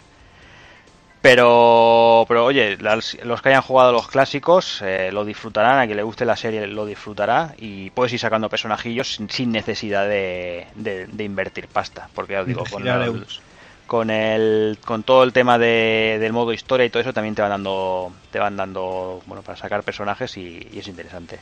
La verdad es que, que a a mí me tiene me- tampoco que sea mucho de jugar pero pero está chulo. Además tiene los típicos bonus por entrar x días seguidos y te van dando te van dando material y ahora hay, hay bonus de estos de, de packs de, de personajes eh, con tiros extras y todo eso que, que bueno, que supongo que mientras vaya el principio del tirón irán regalando cosillas que bueno, que siempre son agradecidas. ¿Ha- ¿Habéis visto el tráiler de la serie nueva? No, no, no lo he visto. Sí, pues las van a hacer un... Sí, la van a rehacer. Vuelven de rehacer, nuevo, sí. ¿no? Por cuarta vez, ¿no? Sí, sí, sí, sí. No sé, yo, yo ya habían anunciado que para el tema de, de, las, de, de- de las Olimpiadas y todo eso querían revivirla para, bueno, para vender merchandising y esas cosas típicas.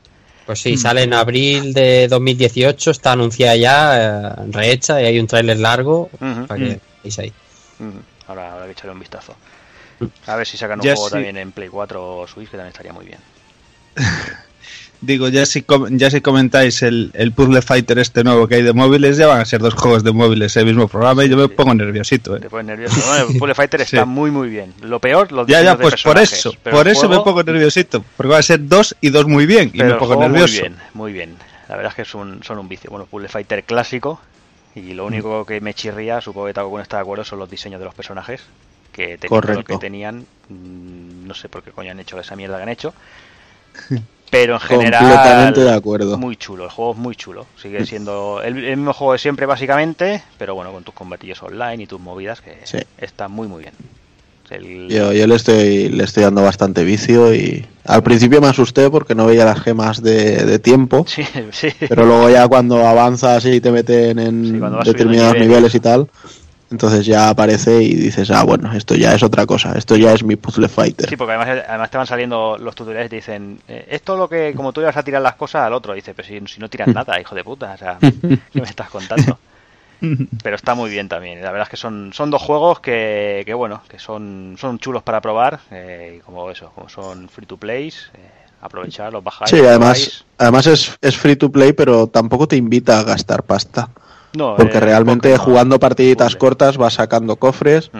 Eh, cuando juegas online tienes la, la tasca de on- del Honda, que salen las típicas góndolas estas de, de madera, eh, típicas de restaurantes de estos de buffet. Y entonces en cada una de ellas pues hay una serie de premios y con cada partida online que juegas te va dando una, pero bueno, llega un momento, no sé si son seis o siete.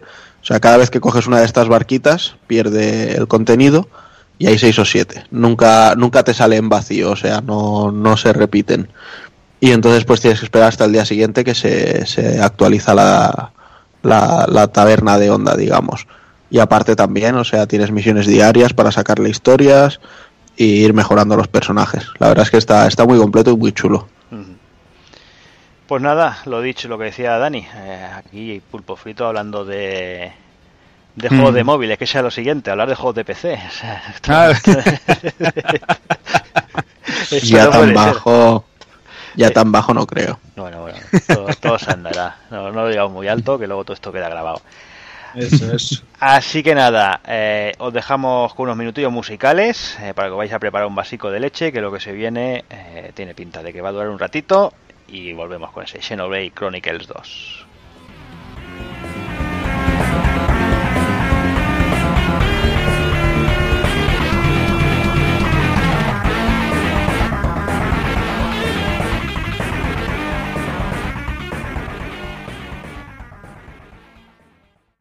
Los últimos minutos musicales del año son para la banda sonora de Remember Me, Kneeling the Memory Hunter.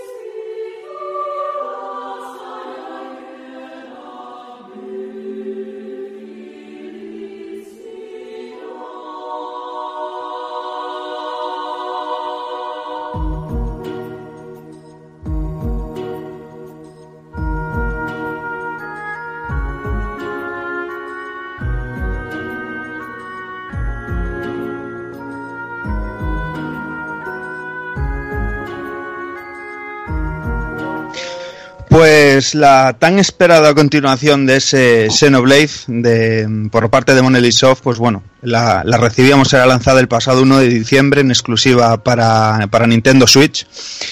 Y, bueno, en este caso recordar ya de aquí de entrada que, que, pasa muchísimo, mucha gente pregunta por ese tipo de historias, ve un 2 ahí detrás, sabe que Xenoblade, pues ya hay un par de juegos por ahí rondando con, con el mismo nombre. Eh, decir que es un juego completamente independiente, que, que, pasa, es un paralelismo, ¿no? Como pasa con los Final Fantasy, y que aunque sí tiene distintos elementos mmm, y demás de la saga, se puede, se puede jugar, pero vamos, facilísimamente de manera independiente, ¿no? Como un juego suelto desde cero. Eso ya que uh -huh. quede clarinete para todo el que se quiera acercar. Sí, y sobre todo que tira menos, un poco menos de la parte así multijugador o que no tenía tanta historia del X hmm. y vuelve un poco a las raíces del, del primer juego de Wii, con mucha más historia. Sí, sí, sí. De hecho, yo lo veo un poco más, como tú dices, así bebe muchísimo más de lo que es el primero de, de Wii eh, uh -huh. que, que, de lo que sería Chronicles X de Wii U. En cuanto a la historia, pues bueno, eh, es muy curioso el mundo en el que nos plantean, ¿no? Cómo deja ahí rollo volar la mente y la creatividad. Eh, nos cuentan que, bueno, la humanidad ahí pues vive como en un, en un infinito mar de nubes eh, en el que se encuentra el árbol del mundo y a su alrededor, pues, donde vive, ¿no? El, hogar que se llama Alrest, el mundo de Alrest y que hace mucho tiempo la, gente vivía sobre, sobre este árbol del mundo, junto con su creador, el arquitecto, pero llegó un día en el que los habitantes del, del pues que es como la, copa, digamos, del árbol, la parte de arriba, eh, que, que, era como pues la, bonda, o sea, la abundancia, ¿no? Había comida, había de todo, o sea, se vivía estupendamente bien y, que sin saber eh, el, motivo del por qué, si despertaron la ira del creador o tal, fueron expulsados, ¿no? De ese, de ese sitio. Y... Eh, pues bueno, todos estos habitantes pues eh, se, refugiaron bajo este árbol y, y, claro, la vida allí era muchísimo más dura, por, era, era mucho más difícil prosperar, ¿no? Por decirlo así, y comenzaron a fallecer, ¿no? Se empezó como a extinguir poco a poco la humanidad. Y cuando toda la esperanza pues parecía perdida, este, el arquitecto pues envía a sus sirvientes, ¿no? En forma de lo que serían los titanes para salvar a la humanidad. Y para evitar en sí esta, esta propia extinción, los supervivientes a, a esa catástrofe que, que um, comentamos ahora, pues comenzaron a construir casas y hogares y demás a lomos de estos titanes. Y, y, bueno, se ve claramente en el juego, es algo también un poco marca de la que y, y, y, mola muchísimo el rollo este de saber que estás viviendo sobre algo que está vivo uh -huh. y, es genial. Eh, sobre estos titanes, pues bueno, se, se, vivió durante innumerables generaciones, pero sin embargo, la vida de los titanes también, también tiene un límite, ¿no? Se acerca a su fin y, y, claro, la humanidad no puede sobrevivir simplemente encima de, de, ese mar de nubes que, bueno, pues para que se lo imagine la gente, yo digo mar de nubes, pero es que es tal cual, o sea, es como si fuera todo un océano, pero en vez de ser agua son nubes, ¿no? Está muy, muy guapo eso, ese concepto en sí y claro, necesita un sitio, ¿no? Por, por donde vivir, ¿no? Así que volver, ¿no? O sea, conseguir llegar a lo que era el Elíseo, a esa leyenda que se cuenta de hace tantos, de tantos años que se, la vida era próspera ahí, pues es imperativo el, conseguir llegar a este sitio. El héroe de nuestra historia eh, se llama Rex, y se gana la vida pues como buceador buscando objetos valiosos, artefactos, cachivaches antiguos y demás en estas profundidades del mar de nubes y, y, en este caso, pues bueno, ha abandonado su, su aldea natal y, y, vive sobre la espalda de Abo, ¿no? Uno de estos titanes que os, que os estamos contando y tal, de, de, corta edad, eso sí, pero bueno, eh, de larga edad, perdón, y de, y de corto tamaño, pero, pero que es muy curioso ya que el juego ya empieza así y, y ya te atrapa desde el primer segundo. ¿eh? Aquí, aquí te quiero hacer yo un corte ya con Rex. Cuéntame, cuéntamelo. Para mí, personalmente, Rex es, y con mucha diferencia, el puto peor diseño de personaje que tiene el juego. O sea, ves cualquier otro personaje secundario, eh, de grupo, de los enemigos, etcétera, etcétera, y molan un cojón. Pero Rex es lo más cutrazo que se han podido echar a la cara. ¿Coincidís o no coincidís? bueno. Sí, yo coincido, bueno. yo coincido eh, visto desde el punto de vista o sea, objetivo y subjetivo, da igual, bueno, da igual como lo veas. O sea, y Es- quizá coincido- RPG, co- o sea, es que lo veo muy distinto al resto. Claro, pero es, Es que, que el, el problema tienes- es que la, Bueno. bueno, perdonad, es la moda de la moda de que tienen que ser chavalines de 15, 16 años, así. Y es el problema, que quizá hubiera molado otro tipo de no, héroe. no es una moda. ¿eh? que eso lleva desde la Nintendo. No, lleva desde la Nintendo, sí, pero 15, 16 ha habido protas en otros RPG más adultos, más, Sí. más cañeros y últimamente también se abusa de eso un poquito. Bueno, atrae más también a la, a la gente de la edad, pero bueno, también por decir, hostia, desarrollo de un personaje que es muy joven y cómo va madurando y todo eso, que también es interesante dentro de lo que yo, creo, yo creo que está un poco enfocado al, al rollo de, de que sea un JRPG, un juego de rol en sí, en el que tú tomas el papel de este chaval y que, bueno, al fin y al cabo, aunque, aunque nosotros nos flipemos con este juego, pues quizás en Japón el público objetivo es gente mucho más joven que nosotros. Y, y de ahí un poco esa diferencia que dice Juan, en que tiene toda la jodida razón del mundo, en el que el resto de personajes y, y- Sí, es que y son y de brutales, elementos los malos. es que es increíble, es increíble, lo ves y, y es que no hay color, ¿sabes? Y es tan simplón, tan simplón. Y es un tío y un chico, o sea, es un chaval normal, completamente normal, que lo más ostentoso que tiene a lo mejor es el traje con el que, con el que aparece, que le cambias el skin y se se acabó, ¿sabes? Entonces, mira, quizás, den- quizás dentro, buscan del- un poco... dentro del, pero dentro del grupo protagonista, o sea, hay otro personaje que Mm. tiene las mismas características, o sea, chico, normalito y tal y cual, y le pega 30 patadas como diseño, y como Mm. estilo y como todo. Entonces, no quiero hacer spoilers, pero bueno, eh, Ya. no so- de cinco que son, solo hay uno que cumple esas características. El resto son muy divertidos o muy guays en lo suyo, pero como protagonista yo creo que hay uno que tiene muchísima más fuerza que, que el... Bueno, Rex. igualmente, igualmente, aunque digamos eso de Rex, no sé, durante la aventura a mí me mola mucho el rollo. Sí, exacto, luego se, se le va cogiendo un rollo, pero eso es, es eso, es el, el- el choque visual. Sí, no, el choque visual. Es que a nivel de diseño, a ver, si yo ya entraríamos un poco en lo que son los gráficos. A nivel de diseño yo prefiero el primer Xenoblade, es el que más me gusta de todos. De todos, el de Wii. Los personajes, diseño de personajes, a mí me gusta muchísimo más en el, en el primer Xeno. En este no me gusta, no me acaban de, de molar Ah. tanto, pero joder, les coges Ah. cariño. A mí me mola la estética que esta que se sacaron de la manga, rollo anime, cel shading y tal. Sí. Me Sí. mola mucho, lo- yo lo tengo que decir. Sí que es verdad que artísticamente a lo mejor el primero mm, tiene una personalidad de la rehostia, que lo ves y dices, coño, esto es Xenoblade. Pero a mí me- gusta el, apartado así artístico que pillaron para este, me parece que le, le sienta de, de fábula, vamos. Eh, continuamos con la historia. Y bueno, os contaba el rollo este de que Rex, nuestro prota, es, es buceador y tal. Y como buceador, pues bueno, le encargan un trabajo de inmersión y tal, un tantillo especial, que, que, bueno, le ofrecen una, una cuantiosa suma de, de dinero que, que no puede recibir. Además, se lo adelantan, él está siempre pelado ahí, buscando, intercambiando Un cosillas y Nopón tal. que es el padrino, macho. El Nopón padrino, que lo podemos llamar. Todo Menudo mafioso. mafia el Nopón, menudo mafioso. Y, bueno, en este caso, pues este trabajillo que le encargan más bien es una misión, ¿no? Una misión también de, de incursión ahí y tal. Y se trata, pues bueno, de acompañar a tres pilotos y sus blades. Ya vemos aquí un poco el concepto que vamos a hablar ahora dentro de un segundo, de, de pilotos y blades. Él se queda completamente flipado al verlos y tal. Y, ya solo, pues bueno, con ese aromilla de acompañarlos de rollo de aventura, de la pasta y tal, pues bueno, se eh, dice un sí como una catedral.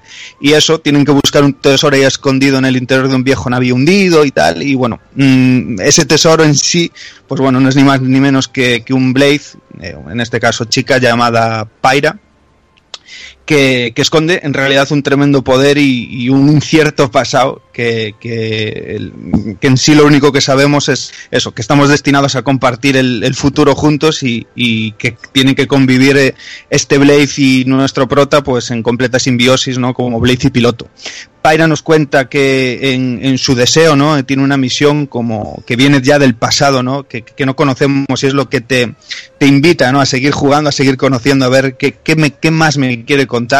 Eh, su misión es viajar al Elisio, nos cuenta de que el Elisio existe de verdad y pues, pues una razón mítica de un juego en, un, en plan pretexto, pues la creemos y, y, necesitamos, ¿no? Ver y saber que el Elisio existe para así eh, salvar a, esta humanidad que contamos al principio, que en un, en un tiempo a corto plazo, por decirlo así, se va a quedar sin sitio donde vivir y nosotros tenemos que saber que, que el Elisio está ahí y que la humanidad está salvada, ¿no? Gracias a esto. Así que bueno, pues para, para ello aquí empieza lo que sería nuestra aventura, ¿no? La búsqueda del Elisio. Lo que, lo que cuenta también, bueno, eh, hablando de historia así, es el universo de, de lo que es eh, Alres, ¿no? Que, que hay varios titanes y algunos titanes son naciones muy poderosas y que hay conflicto entre dos de las más grandes de ellas. Incluso tienen aliados y todo, y la situación política que te presenta, los motivos de enemigos, que luego te presenta personajes que son enemigos, pero que luego puede que lleguen a ser aliados. Y los sí. enemigos tienen motivaciones, lo, los que son aliados también tienen motivaciones. Y ese tipo de rollete anime que tiene, que es muy, sí. muy, muy estilo japonés, muy estilo, como puedes ver en Gundam, situación política así guapísima, con personajes que, que dices, hostia, hasta los malos tienen sus motivos y son justos y todo. Sí. O sea que es genial, a mí ese, ese tipo de cosas me mola mucho. Mm. Mola mucho. Y ya te digo, está muy trabajado, sobre todo a nivel de personajes. Y lo que decía Juanan, que es que ves los diseños de, de muchos de los que son enemigos y flipas. Sí, sí, entonces polvo, tío. Está, eso es así. Entran por los ojos y cuando les ves las líneas de texto y le ves abrir la boca y la personalidad y todo eso, bueno, vaya, muchísimo. a mí lo que me mola, ya te digo, que es el mundo y la cantidad de, de tonterías y cosas mm. que, que hay. Sin duda. Y pasando a la jugabilidad en sí, lo que, lo que nos propone el juego, pues bueno, es un JRPG completamente de exploración, marca de la casa, ¿no? En este caso bastante guiado a mi parecer, eh, con, con, localizaciones y entornos pequeños, esto es muy rollo Xenoblade, de, de que estás a eso, pues a lo mejor eso en un sitio cerrado, en un sitio pequeño, en una aldea o así, y que de repente pues se te abre un, un entorno vastísimo, gigante, que, que, que, que, hasta te, te, como que te intimida, ¿no? De lo grande que es y, y, y, lo pequeño que ves a tu personaje dentro de todo ese universo y que ves que puedes andar y purular y explorarlo todo y, y es una locura la sensación que te invade, ¿no? A los que hayan jugado sí. a lo mejor el primer Xenoblade o incluso al Chronicles oh. sabrán a lo que me sí. refiero. El Chronicles era exploración pura, era el sí. más exploración, pero bueno, también estaba más preparado, era el más vasto de todos para, sobre todo por el rollo de los mechas, de los mm. mechas. Sí. Pero bueno, eh, le, le, el, que haya, el que haya jugado un Xenoblade está en casa a nivel de exploración. Efectivamente. Eh, cada titán es como, como un universo, como un mapa gigante, sobre mm. todo los grandotes. También hay alguno que es un titán ciudad que, bueno, que es para lo que está. Pero cuando ya lleguemos a un titán que se puede explorar, encontraremos muchas misiones, zonas secretas que no podremos entrar, porque hay enemigos de mucho nivel que nos violan solo con la mirada. Ya o sea que que en este aspecto exploración es, es, genial, descubriendo sitios, sitios secretos, esa escala que tanto nos gusta de que nos ponemos en un sitio alto y vemos todo el escenario sí. y esa sensación la vas a tener con este seno.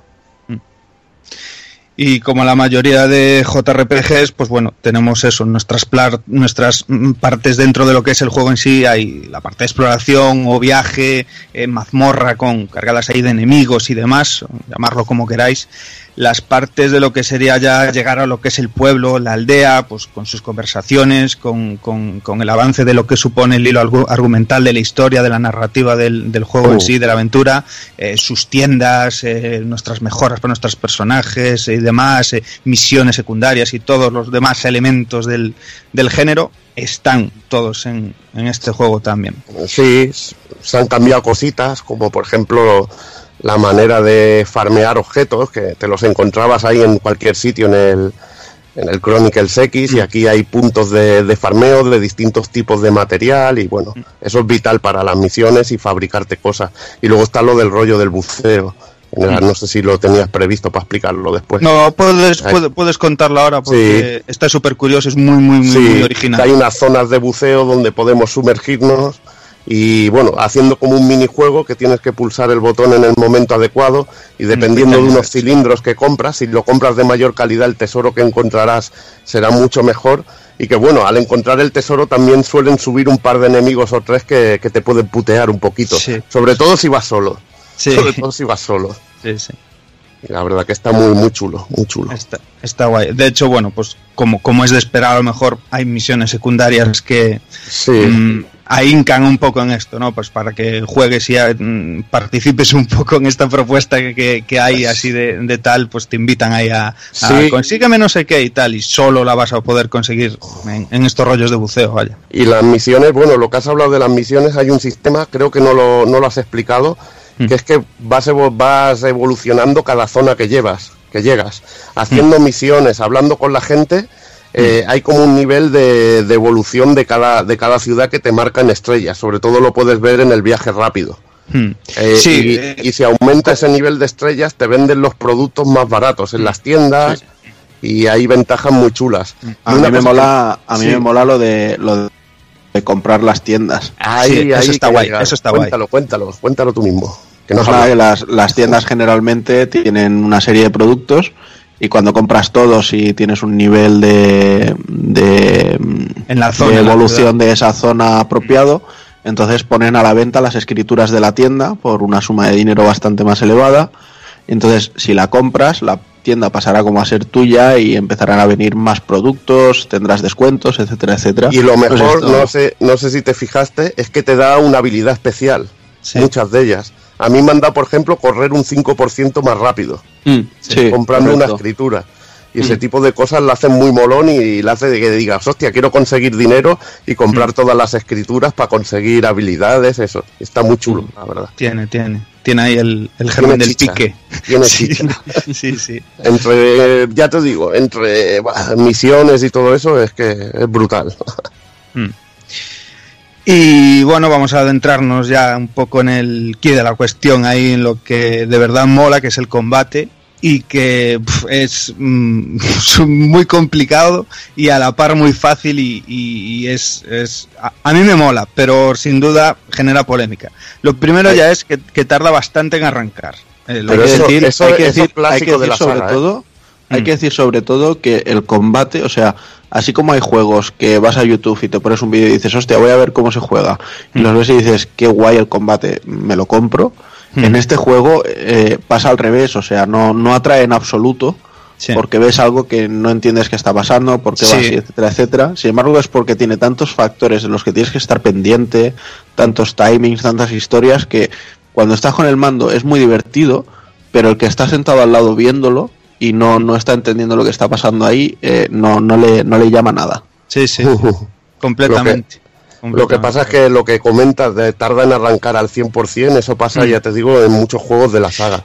Sí, sí, sí, sin duda, pero qui- quiero decir que al que se vaya a afrontar este juego pri- yo, yo Sí. le hablo al que, al que- obviamente al que conoce la saga, ¿sabes? Sabrá de lo que hablo una vez, lo, Sí, lo que siempre te, añaden, siempre te añaden algún elemento Eso de combate eh, cuando ya va avanzado el juego. Sí, sí, o sea, tú puedes llevar a lo mejor 25% del juego que te añade un elemento a los combates. como los mechas en eh, el X. Efectivamente, un rollo que te cambia, vamos, o sea, o, el los poderes de la- al o los 2000. poderes del amonado en el, en el Eso primero. es, eso es, sí, eso es. Y bueno, aquí pasa prácticamente lo mismo. Pasa que aquí está un poco como mejor repartido, ¿no? O sea, mm, quizás en las misiones principales, a cada misión principal, combate ¿no? de, de jefe que te encuentras, cosa nueva que te enseñan, por ahí en Sí. medio con, con, con la lucha. Y bueno, eso en sí, todos estos tutoriales que os contamos y modo de combate, pues bueno, súper clásico. En cuanto a los personajes, podemos llevar hasta tres dentro del grupo y sus, re- sus respectivos blades, que ahora vamos a pasar a contaros, que serían hasta tres blades por, por personaje, ¿no? Eh, los blades en sí, pues eh, nacen de lo que serían los cristales primordiales, ¿no? O sea, eh, no todas las personas que, que campan a sus anchas por este universo eh, pueden ser pilotos o lo que se llaman pilotos. Eh, solo algunos pueden despertar de estos cristales primordiales el- Los blades. lo que serían los blades. Y, y a mí es un rollo que No sé, os pregunto a vosotros si os pasó, porque no me dejaron nada clarinete de si cuando una persona que no puede, que no tiene las habilidades o, o el destino ¿no? de, de, llegar a ser un piloto eh, intenta despertar un Blade de un cristal primordial, si se muere, porque lo cuentan así un poco como, uff, no lo hagas si no estás seguro, porque eso solo es para valientes. Yo creo tal. que depende de, depende de la fortaleza. Habrá alguno que se quede herido y otro que morirá, pues porque no tiene fortaleza ninguna. Yo pienso que es eso, más o menos. Es la idea que me queda me causaba el rollo este del, del Nopón que se la tiene que construir en plan artificial, que, es, que sí. no sé cuántos meses se tiraba en plan sangrando por la, por la tocha, por la nariz, ¿no? Por haber intentado despertar del rollo del cristal primordial. Sí, pero igual era por la voluntad, y si uno era, te lee eh, las intenciones o lo que sea, puede ser. Yo es que eso lo pongo rollo místico, ¿sabes? Ya ves, mola, no, pero mola. sin explicación. Justo, justo. Para mí son ese tipo de detalles chorras que, que, que me gustan, tío, en plan creatividad. Bueno, lío, eso. Blades, ¿no? Tenemos Blades únicos que corregirme aquí, pero si no me equivoca, eh, si no me equivoco, están diseñados artísticamente y tal por diferentes. Sí, bueno, eh... los principales de juego es el mismo ilustrador. Sí. Los que venirían con personajes así de serie, pero mm. luego están un montón de Blades eh, con un montón de ilustradores y de y de diseñadores gráficos. Mm. Eh, por ejemplo, estaba, ay, joder, yo pillé, yo he pillado unos seis, eh, tengo unos seis de estos especiales. Mm. Y mm. bueno, hay, hay, ya te digo, con un montón de, de ilustradores así. Sí, bueno, de hecho no sé si son unos enemigos o así. Igual Taco Kun sabe que está Nomura. Por está el Nomura también, sí, por ejemplo. Sí. Sí, se nota, se nota mucho qué personaje diseña, ¿eh? pues eso, tenemos como unos Blades únicos y luego unos blades, digamos, genéricos, por decirlos así, algunos con los aspecto humanoide, justo los masillas, eso es. Aparte, eh, aparte que los blades tienen unos árboles de habilidades y veremos que los blades únicos tienen un pedazo de árbol de habilidades que es brutal. Eso es. Que, ade que además es muy chulo porque estos árboles evolucionan con un sistema de logros. Mm tienes que ir haciendo cosas en combate o logros en combate o en aventura o en exploración o en misiones para que se vayan desbloqueando las habilidades de los de los blades y me parece una me parece muy original. En vez de logros una cosa que, que consigues para el juego. A mí, lo que, a mí lo que me ha parecido una brutada con el tema de los blades yo no sé eh, por ejemplo yo eh, estando en episodio 3 ¿vale? O sea, en el primer pueblo, por así decirlo, así, bueno, no, en el primero no, pero el, el, primero principal, donde transcurre bastante parte del, de el la grande. primera sí. zona de historia. Mm. Eh, yo ahí desbloqueé un Blade único, que es una, una especie de Shiva, uh -huh. ¿vale? De, de, hielo. No sé si vosotros mm. la tenéis. No. A mí, a mí me Va. salió, fíjate, capítulo cuarto al final casi y con otro personaje que no era ninguno de los que llevaba cuando tú estabas en esa en esa parte para que te hagas una idea pues yo tengo esta esta personaje a, a lo que iba a ir perdón es que se me mete en las conversaciones Sí. Pero, o sea, tiene, tiene partes de conversación sí, sí. Lle llevadas sí. a su estilo de personaje. Sí. O sea, no, no es que tenga unas líneas genéricas de decir, bueno, el Blade que lleves equipado que diga esto. No, no, no, es que tiene sus líneas propias de, de texto. Oh. O sea, que todos los Blades imagino que han debido de meterles ahí. Sí, o si llevas a tal Blade son... que salga esto. Sí, pero es que decimos los únicos como si fueran pocos, pues que son 42, sí, 45, sí, o sea. Yo el, ahora me he acordado que el que el Blake, el primero que me salió es ilustración de Sunia Yamashita. Uh -huh. Que ha hecho muchas ilustraciones para Tekken, sobre todo. Uh -huh. Para Tekken. Y bueno, sí, y, sí. Y, la verdad que es chulo, porque además es que son únicos, tienen armas únicas y, y lo dicho, que, que bueno, ahora explicaremos más cosas, porque también cada tipo de Blade tiene un rol distinto. Eso es. Los, los Blades Ahora, por ejemplo, lo cuentas tú, pero bueno, para aclararla así en plan a la gente que está un poco despistado con el rollo, sencillísimo. Los Blaze, pues para decirlo en plan fácil ahí, que lo entienda todo Dios, funcionarían algo similar a lo que son, eso, los Pokémon o, o los Humos se llamaban, ¿no? Los del Nino Kuni. Bueno, yo lo diría como más bien como stands. Sí, o, o como, stands. Bueno, o como una batería que les, que les proporciona éter a las armas de lo, y, y habilidades al, al el, piloto el rollo es que como puedes llevar varios y los puedes sí. traspasar, ¿sabes? O sea, sí. en plan, puedes jugar un poco con ellos, tampoco son tan tan como mm, personalización ¿no? de la, del carácter de cada uno o cosillas así. Pero bueno, eso, que tienen, eh, digamos que están, tienen una personalidad, esto como os contamos, muy marcada, están asignados a un elemento, ¿no? una causa elemental en plan pues fuego, viento, agua, etcétera y, tienen un poder también muy centrado, pues a lo mejor lo que es más centrado en el ataque físico, en, el éter, que sería lo que sería la magia, por decirlo así, eh, en curación, en defensa, y que en el momento en el que los enlazamos con uno de nuestros personajes, pues estos, las características de estos Blades influyen directamente en las estadísticas del personaje eh, al que se lo asignamos, ¿no? O sea, mejorando, pues eso, eh, su número de puntos de vida que tiene, el número de ataque automático, eh, etcétera, etcétera, etcétera, ¿no?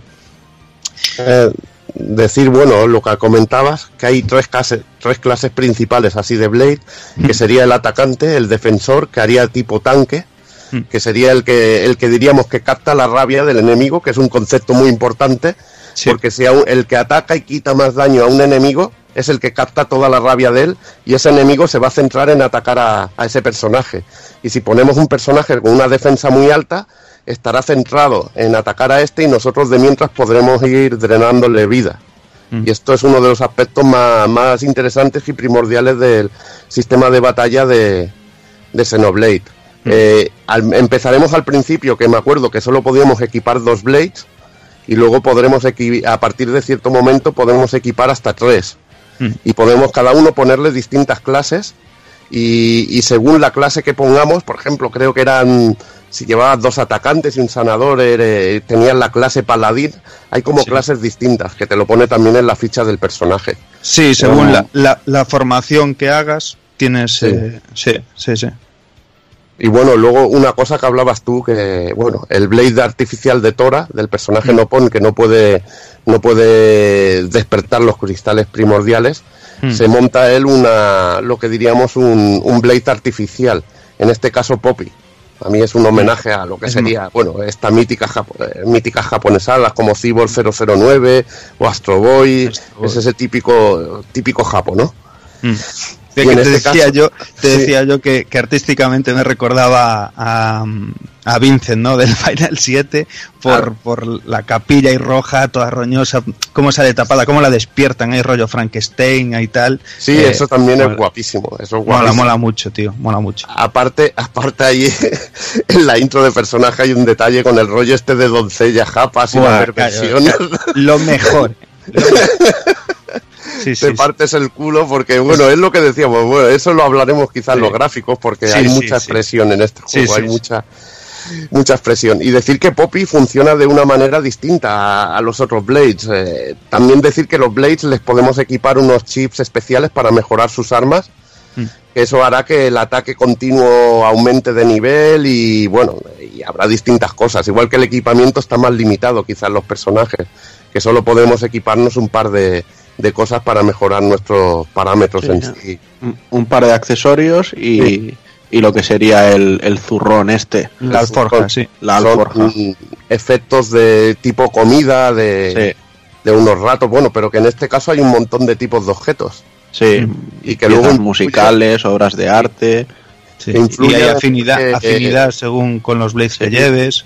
Que hay objetos favoritos para los blades. En este justo si, si, cogemos comida, le gustará al Blade de al Blade de este tipo tigre, si pillamos pescado o algo así.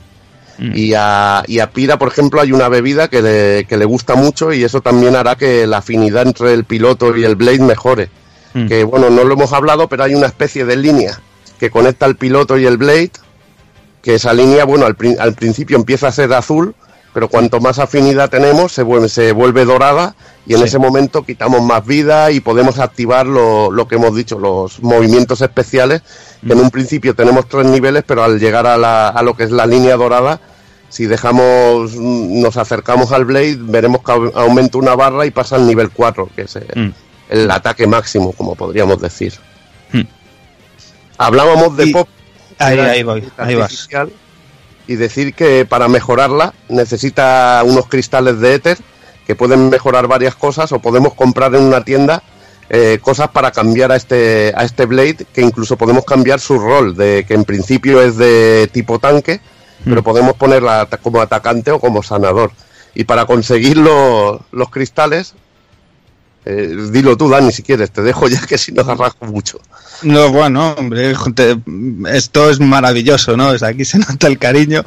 Y, y como dices, para conseguir los cristales tenemos que jugar ahí un minijuego, un juego ahí arcade que de hecho se ve como carga las Eprons y todo ahí rollo un PCB, rollo placa de arcade al arrancar y bueno, un juego, un juego así arcade sencillito, 8 bitero, mm, muy muy viciante al, al fin y al cabo y que tenemos que descender hasta el fondo, ¿no? Rollo buceando, re- matando eh, bichillos, recogiendo cofres y tal, y volver a subir con ellos a la superficie.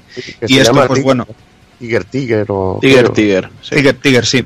Lo, Eh, lo que no entiendo es que con la nueva actualización, que el parche que sale el día 22, por petición de la gente, o sea, meten una, un, un modo, o sea, le, para poder bajarle la dificultad al, al Tiger Tiger. Hombre, Buah, ya ya- ves, ya- pero ya ya ves, llegamos, llegamos ya a unas cosas que, Mm. pf, madre Yo, mía. yo la verdad que lo he disfrutado. El primer nivel Yo- me costó muchísimo. Sí. partidas, sí. Mm. Lo consigues, tío. Y además eche- hace puntuaciones de la hostia. Sí. También me es curioso que el juego se llama Tiger Tiger y el personaje bueno que fabrica esto se llama Tora, que es tigre. Vendría Sí. a ser tigre en Japo, tío. Mm. Muy Sí, sí. curioso. Yo le metería en, en el parche ese un, un rollo para poder jugar cuando me saliera la, o sea, cuando me diera la gana sin tener que necesitar el, Porque la el verdad rollo del viaje rápido, ir, ir allí a casa de Tora, ponerte delante del rollo y molaría poder, pues eso, eje- ejecutarlo y ganar estos puntos para mejorar a, a, al- a Poppy mm, cuando quisiéramos, ¿no? En cualquier momento. Parece que no. El, el parche en sí corrige muchos bugs. De hecho, hay bugs de estos típicos de si consigues el objeto de la misión justo a las 12 del mediodía en el reloj, no te lo darán y ya no lo podrás conseguir nunca y tal y cual. Y se ve que tiene unos cuantos de estos y, y los han corregido. Y aparte hacen mejoras en el minipa- en el mapa que podamos acceder directamente a ver la zona del mapa en la que estamos en el momento sin tener que desplegar todas las opciones de mapa y Ah, ir a cada Porque tienes que poner el desplazamiento rápido Sí. para verlo bien. Sí. Es una putada eso. Sí. Bueno, Pues está bien. todo esto le van a ir mejorando. Pues volviendo al tema del combate, pues eh, como os estamos contando y como en el resto de juegos eh, del- de, la saga, pues bueno, el ataque normal, lo que sería de nuestros personajes con el arma y tal, se realiza de forma automática cuando nos acercamos a los enemigos. Eh, recordamos eso, que podemos movernos libremente por la zona donde se desarrolla el enfrentamiento, sin transiciones ni rollos raros de cuando veníamos explorando y tal. Y con cada ataque automático que realizamos, cargamos progresivamente eh, lo que serían las distintas artes de Blade, ¿no? Eh, cada una de estas eh, artes ¿no? están asignadas a los tres botones, en este caso X, Y y B, de, de- la misma manera que cada vez que usamos ahora una arte de Blade, pues se carga un poquito de lo que sería la barra del especial de, de dicho Blade que tenemos asignado que tiene, como comentaba Evil antes, pues cuatro niveles, ¿no? Y que pues podemos desatarlo en cuanto esté cargado, en cualquiera de estos niveles, eh, con el botón A en este caso, y bueno, entraríamos en esas clásicas secuencias de QTE y tal, de, pulsar ahí rollo minijuego, para enfatizar un poquito el rollo de los poderes de ataque y demás.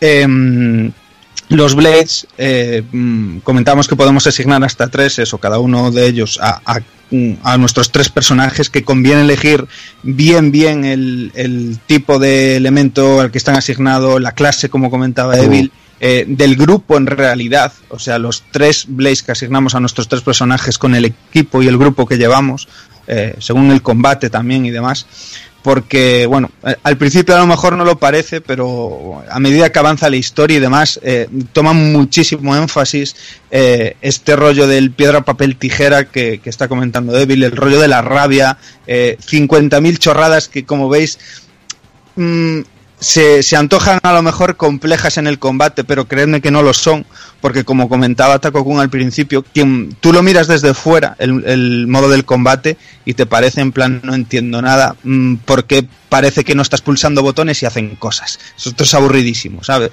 Y en realidad tiene mucha más chicha. Son tantos los elementos de la ecuación, que tienes que tener en cuenta en ese momento, del enemigo en el que te estás enfrentando, cómo se están cargando las barras, eh, el as en la manga que te estás guardando ahí, el arriesgo ahora o, espero a ver qué tal.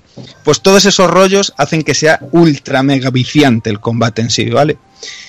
Y... mm, bueno, esto no sé si me olvido de alguna cosa, pero vaya, que es ultra mega complejo el rollo del combate, Sí. que hay un momento en el que eh, en uno de estos tutoriales que comentamos al principio eh, vamos a, a aprender, mm, bueno, en realidad hay dos partes que son muy fundamentales, una de ellas estas que comentaba eh, piedra, papel, tijera de elementos, la rabia y tal, y hay otra, hay otra que es el rollo de derribar, que es eh, fundamental también pues para, para mm, combinarlo entre los personajes, entre las artes que tienen, el momento en el que lo usamos y a lo que es débil el enemigo para así poder vencerlo, porque es que si no se puede hacer un combate larguísimo, puedes sufrir muchísimo Puedes sin tener a lo mejor por qué, ¿sabes?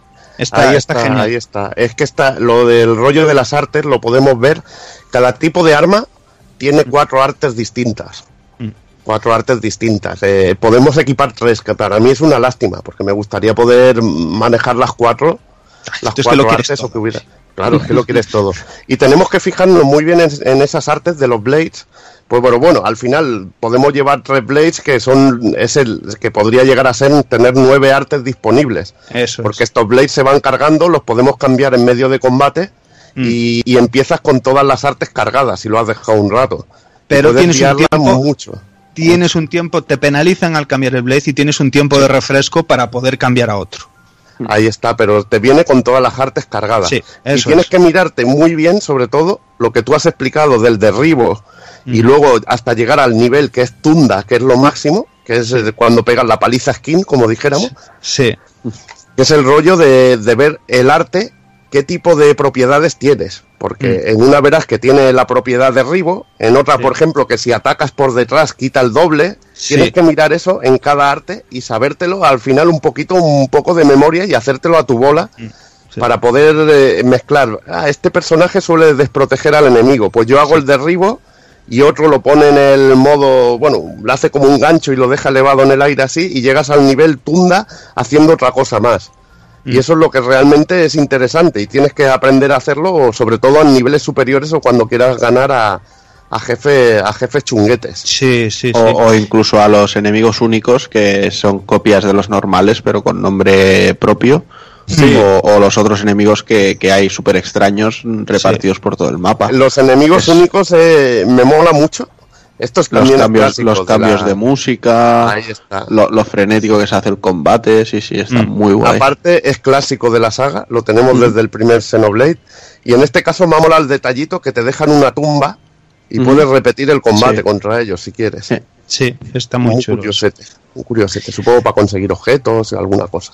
Hay un detalle del combate que es, que es importante, que ya acabamos aquí con, no rompemos más la cabeza con esto, pero que una vez entras en lo que ellos llaman como una cadena, como un combo ¿no? de, de- de artes de Blaze y demás, puedes ver ataques básicos y principales del enemigo y, y según una ruta que tú sigas Sí, eh, cargando artes, puedes bloquear una de las habilidades del enemigo, cancelarla en este caso, aunque ellos utilizan cancelar para la palabra cancelar la utilizan para, otra ma- para otro término, ¿no? para otro concepto. Sí, de aquí la lo batalla. llaman sellar. silenciar, ¿no? Silenciar. Silenciar, sí. Silenciar. Y, y que es fundamental, pero para 50.000 movidas, y os pongo un ejemplo de una que es una chorra, pero que jode mucho, que hay muchos enemigos que son muy cagones y son unos cabrones, que cuando les estás metiendo una zurra increíble, cuando les llega al final de la barra de la vida, eh, corren, les dan una exclamación en la cabeza y corren a avisar a colegas, ¿no? Y entonces Sí. te puedes juntar de repente con un pifosti, haberte metido en un berenjenal que te cagas, porque te va a avisar a cinco más como él de su nivel, ¿sabes? Y, y se te Y puede te poner cuesta las arriba el pilas, rollo. Te pueden Sí. poner las pilas, pero. Pero, pero si, si eres sabio y le, lo silencias esa habilidad de ir a llamar a aliados, eh, no vas a tener ese problema. Eso es lo que me cuesta un poco, que yo no sé, por ejemplo, cómo silenciar esa habilidad, esa habilidad en exclusiva.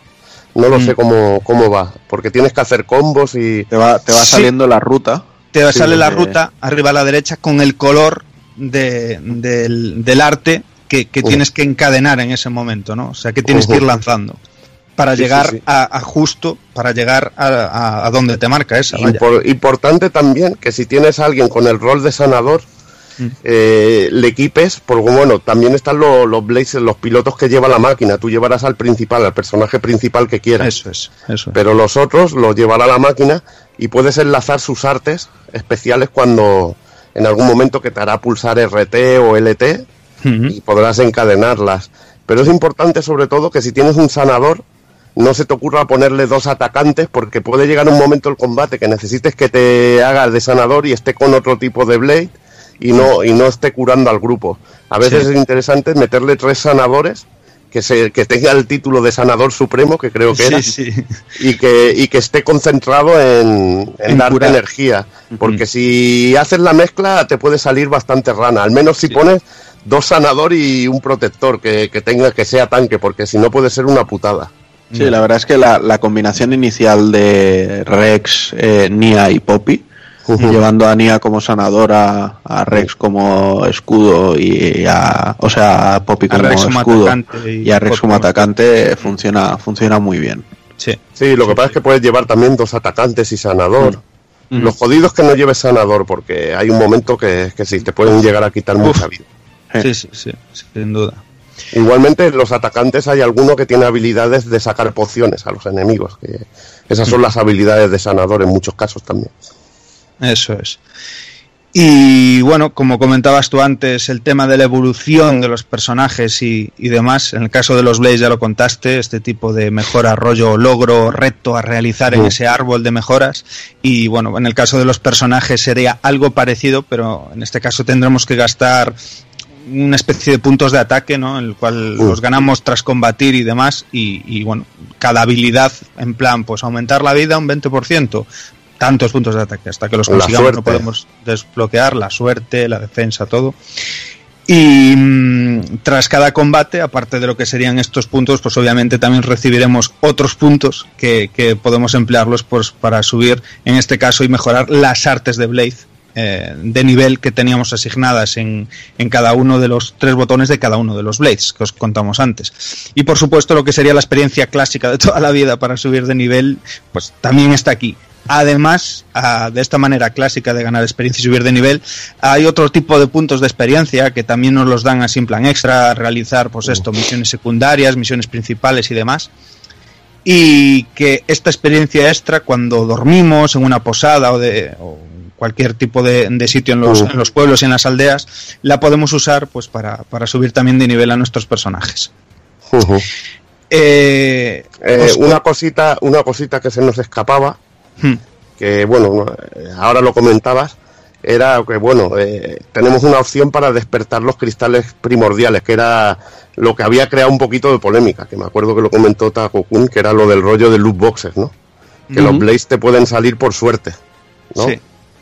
En este caso te dan muchísimos cristales, o sea que tienen muchas posibilidades de que te salgan. El problema es conseguirlos todos, que igual es bastante jodido. Pero bueno, veremos que te dan varios tipos de cristales y que mucho, eh, cuanto mejor es el cristal, más posibilidades tienes de que te salga un, un blade único. Y aparte hay unos elementos que se llaman turbos, que son para darle un elemento determinado y así podemos buscar algún elemento, un blade de, eh, de estos raros Sí. pero de determinado elemento que Sí. nos interese. Y decir que un factor que influye mucho a la hora de que te salgan los blades raros es la suerte de tu personaje. O sea que si subes bastante la suerte con ítems y esto, al despertar un blade en el menú, puedes tener bastantes más posibilidades de que te salga esa cosmos que todos buscamos. Eh, en cuanto a las misiones secundarias, que, que ya las nombramos bastantes, pues esto, que están muy muy chulas y que lejos de a lo mejor de ser el mítico recadeo de me das cambio, te traigo, ahora te pido esto, vete allá por aquello y llévale a fulanito lo otro, que también lo hay, eh, pues hay misiones secundarias que tienen, pues eso, un- una mini historia dentro, pues la mar de majas en muchas ocasiones. Eh, también a mitad de. A mitad, sí, bueno, mitad, Sí. por ciento así de la historia del juego, se abre un modo que se llama Mermerk. Que, como está contando la Evil, en todos esos intentos por Sí. despertar un Blade guay, por decirlo así, pues te salen los Blade masillas, que tienen muchísima utilidad aquí, ya que podemos enviarlos en plan eso, mini, mini juego de estrategia o así, con misiones virtuales en plan gestión para, para hacer grupos de Blade y, y nos piden unos requisitos y demás y de, Sí. para enviarlos a misiones a pueblos y sitios. Y, Y esto es muy interesante, ahora Dani, que se nos olvidaba otra, otro tema, que hay muchos cofres ocultos de tesoros en, y zonas ocultas en el juego que solo se acceden si tenemos un Blade con determinadas habilidades. Por ejemplo, te pide un nivel 3 en salto y un nivel 2, por ejemplo, en cerraduras para o bueno para, para determinada cosa o concentración y eh, poder de tierra. Pues tú tienes que tener esas virtudes de un blade para poder desbloquear ese punto y por ejemplo pegarle un super salto romper un cofre o abrir un cofre o abrir una puerta. Y entonces tienes que tener muchos tipos de blade y subirles ese tipo de habilidades. Y una manera de hacerlo es el mini- el, el modo este mermer que, que comentas Sí. y es interesante tener muchos blades con estas habilidades para desbloquear sitios y cosas que no hemos explorado. Sí, sí, de hecho, para avanzar en la aventura y en el plus, ¿no? Además, esas zonas extra que tiene el juego lejos de la aventura principal, mm, es fundamental mejorar estas competencias de Blade. Eh, gráficamente, pues mm, en cuanto al apartado técnico, yo creo que gráficamente cumple a la perfección, ¿no? Se, se, se opta, como comentábamos, pues esta estética cel shading y demás, con, con un apartado artístico que yo, para mí así basado en el anime, le sienta que ni la hostia, y consecuencia de ello, comentamos antes eh, eh, yo y Evil, pues esto son situaciones y cutscenes cachondísimas, eh, completamente esto, traídas del anime y demás, pues que te quedas embobado y, y muchas veces te partes, ¿no? Además, pues esta elección... Yo, Dani, te voy a cortar un momento, Dígame, porque yo hoy, yo hoy discrepo aquí. Mm. O sea, para mí técnicamente la Switch va muy raspada con este juego. Eh, ¿Cómo- en so- en- mm, que no puede con él. que no, O sea, que en, no- en- en sobremesa aún lo ves bien, Mm. bien dentro de cabe, pero en modo portátil es un infierno. O sea, Ah, en modo portátil este juego no lo goza. en- en modo portátil no. se, no se puede jugar porque es horrible como se Bueno, ve, bueno. va A por ver. debajo de la resolución que debe de Sí. ir, etcétera, etcétera. sí. Sí, lo que pasa, lo que pasa es que Está- luego estamos, hablando, estamos hablando de técnicamente, bueno, gráficamente sí, para mí es un problema de los gráficos. Y No, pero el- gusta el juego y lo estoy gozando, yo reconozco que la Switch está quedando corta con este juego. igualmente no- no este juego, este Sí. juego lo disfrutas en la, en el dock y este juego le da para mí sopas por onda para juegos que, que funcionan en una Play 4. Al lado Es de un que- Persona 5 que es un precioso en arte, para mí este juego es más cañero. Sí, Claro, a nivel sí, de no- texturas, de mapeado eso- y todo Eso eso. no te lo discuto. Lo que pasa, lo que pasa es que la máquina, la ya, máquina se queda corta más, tío. Ya sabes lo que es la Switch también, tienes que saberlo. Sí, sí, por eso. Por eso se te queda corta la máquina, porque, porque a ti lo que te duele también, que a mí también me duele en el fondo, es que cómo se podría ver este juego en una Play 4, madre Claro, mía.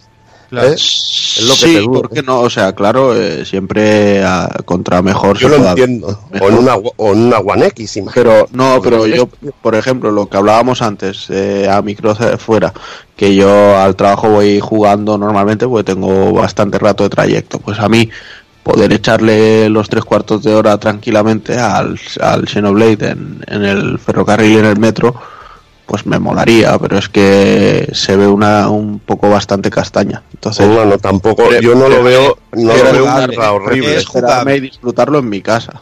Una No cosa es que no sea disfrutable, pero otra cosa es que digas que no sea jugable, y es completamente jugable. Sí, sí, no, es jugable, pero para mí no es disfrutable. Se nota demasiado Porque sabes, porque sabes cómo se ve en el dock. etcétera, etcétera. Ah, vale, sí. Pero bueno, de todas formas, y yendo un poco al meollo, es esto, que, que yo estaba comentando que mm, sí es cierto que obviamente, pues, joder, mm, técnicamente, pues hay, no es, a lo mejor dices tú es un juego de finales de 2017 y a lo mejor hay un juego de antes en otra plataforma que se ve que ni la hostia, ¿vale? Pero para mí el apartado artístico y, y sobre todo esto, la, la elección de esa estética anime y tal, pues juega muchísimo a su favor. De hecho, en, en la animación y en la expresión, sobre todo de las caras, de, de, pues eso, de los estados anímicos y demás de los personajes y tal, eh, a mí me parece que está de puta madre. Eh, Pues eh, eso, di- diseños de los entornos, de paisajes, de, de cómo ves cómo se mueven, vas por ahí purulando y ves los árboles, las verduras ahí todas, cómo se mueven, el paso del día a noche. Eh, tiene, de verdad, o sea, tiene mm, rollos que son de postal. O sea, que vas Uf. explorando y vas purulando y, y te quedas, tío, te da una sensación de satisfacción jugando y decir, joder, qué bonito, tío. Aparte acompañado con la música que ahora vamos a comentar, ma, es, gloria bendita, macho. Igualmente, comentábamos de la sensación anime, Mm. que es muy chula las escenas así de cachondeo, eso, pero ya lo que son en, en las escenas de historia, Mm. Ya es que de- ahí es donde te destruye el juego, tío.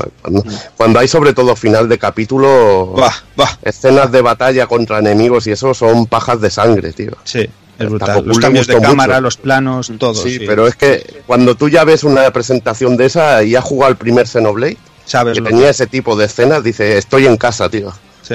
Dije, esto es brutal, esto es brutal y, y- y la verdad que las tienen muy bien llevadas. Juanan estaba entusiasmado con ese tipo de escenas, sobre todo. Correcto. Sí, sí. Como defectos en plan tal, mm, le doy la razón ahí a Takokun en su parte y, y además, pues bueno, las cosas como son. Hay, hay animaciones eh, de, de personajes secundarios que a lo mejor pues mm, no tan dentro del grupo que llevamos y demás, que no están, pero vamos, o sea, carecen de todo tipo de curro encima y que cantan muchísimo con respecto a otras. Eh, eh, el rollo de la boca, ¿no? La coincidencia de la boca con, Sí, con la, el, la con el doblaje y esto. es mala. Uf, la sincronización es que es terrible, sobre todo con el idioma del, del inglés. Yo que lo estuve jugando en japonés, no peca tanto, no peca tanto, pero bueno, sí. O sea, me tengo encontrado con personajes que, que de aquellos que ya no tienen bocadillos, sino que están doblados, y estás escuchando la voz en japo y tal, y tienen la boca cerrada, quieta. O sea, Oh. si dices tú, meh, meh, te quita un poco del, de la salsa, ¿no? Ahí. Pero bueno, por el otro lado, que, que- me apunté aquí, pues me chiflan animaciones de, personajes como Poppy, eh, que, que- le dan ese carisma, ¿no? Y esa personalidad de, que la ves en una estén caminando ahí rollo Pinocho, ¿no? Con los brazos tiesos y los pies también, ¿sabes? Sin doblar las rodillas y, rollos así de ese estilo que me encantan, tío, que me vuelven loco, la verdad.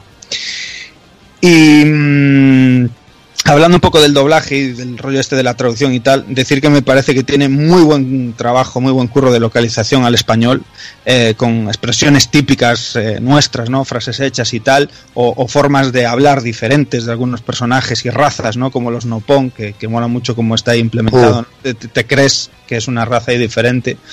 Y, y pega también por mi parte, el, como apartado técnico, el rollo que mm, también es marca de la casa, lo tienen los anteriores y me pone de una mala hostia terrible, que es esta mierda del rollo popping que la distancia de dibujado es inconmensurable, es una maravilla, miras hasta el quinto huevo y tal y echas a andar y de repente aparece de la nada delante tuyo un enemigo que te saca chorro mil niveles y te da una hostia y te manda a vivir y a... A mí, a mí, yo te tengo que decir que esto en sí no me ha llegado a pasar como, A en, sí. como en otros. Como, en otros no, pero sigue pasando y es que me parece un A mí no defecto. me- a mí a estas no me alturas yo no lo Mm, puedo, yo no, lo me puedo dejar pa- no me ha pasado. Lo que pasa, lo que pasa es que aquí lo que sí que hay, que muchos bichos de estos están volando y pululando a toda hostia. Y no lo ves. Como, y como los pierdas de vista un momento, Claro, claro. te tienes que saber sus rutas. Ya también que- yo también cuando he ido por sitio ya he observado las rutas de los cabrones y sé dónde están Sí. y de esto porque bueno, te pasa que, que llegas al segundo titán Mm. Y, y estás en el momento y ya sabes el monaco que hay por ahí pululando. sí. Como Sí, el monaco, te, como tú, a ti se te ocurra ponerte a pelear allí en medio y ves el, que el monaco viene de fondo hacia ti, uh, digo, bueno, en cuanto llega aquí se une a la fiesta y soy simplemente de un bufido te mata, que es lo que Ya. hace. Ya. Lo que hace. Pero bueno, yo lejos de eso, lo que le achaco es que, que- que aparezcan de, de repente, pues eso, a, a dos pasos tuya del lado izquierdo ahí delante, que ya es imposible eh, eh, evitarlo, ¿no? Y que, Muerte. y que, joder, que es muerte directa, porque aparte no puedes escapar, o sea, te echas a correr y, te debe dar una colleja que te quita Al final de vida de aprender por dónde van todos. Ya, ya. Pero bueno, ese aspecto técnico por ahí no, no se lo paso. Como alabo, y ahora nos ponemos todos de pie el apartado musical, que, que vaya. O sea, madre mía, Mitsuda y amigos, como yo le llamo, que, que es que vamos, o sea, la música es completamente soberbia.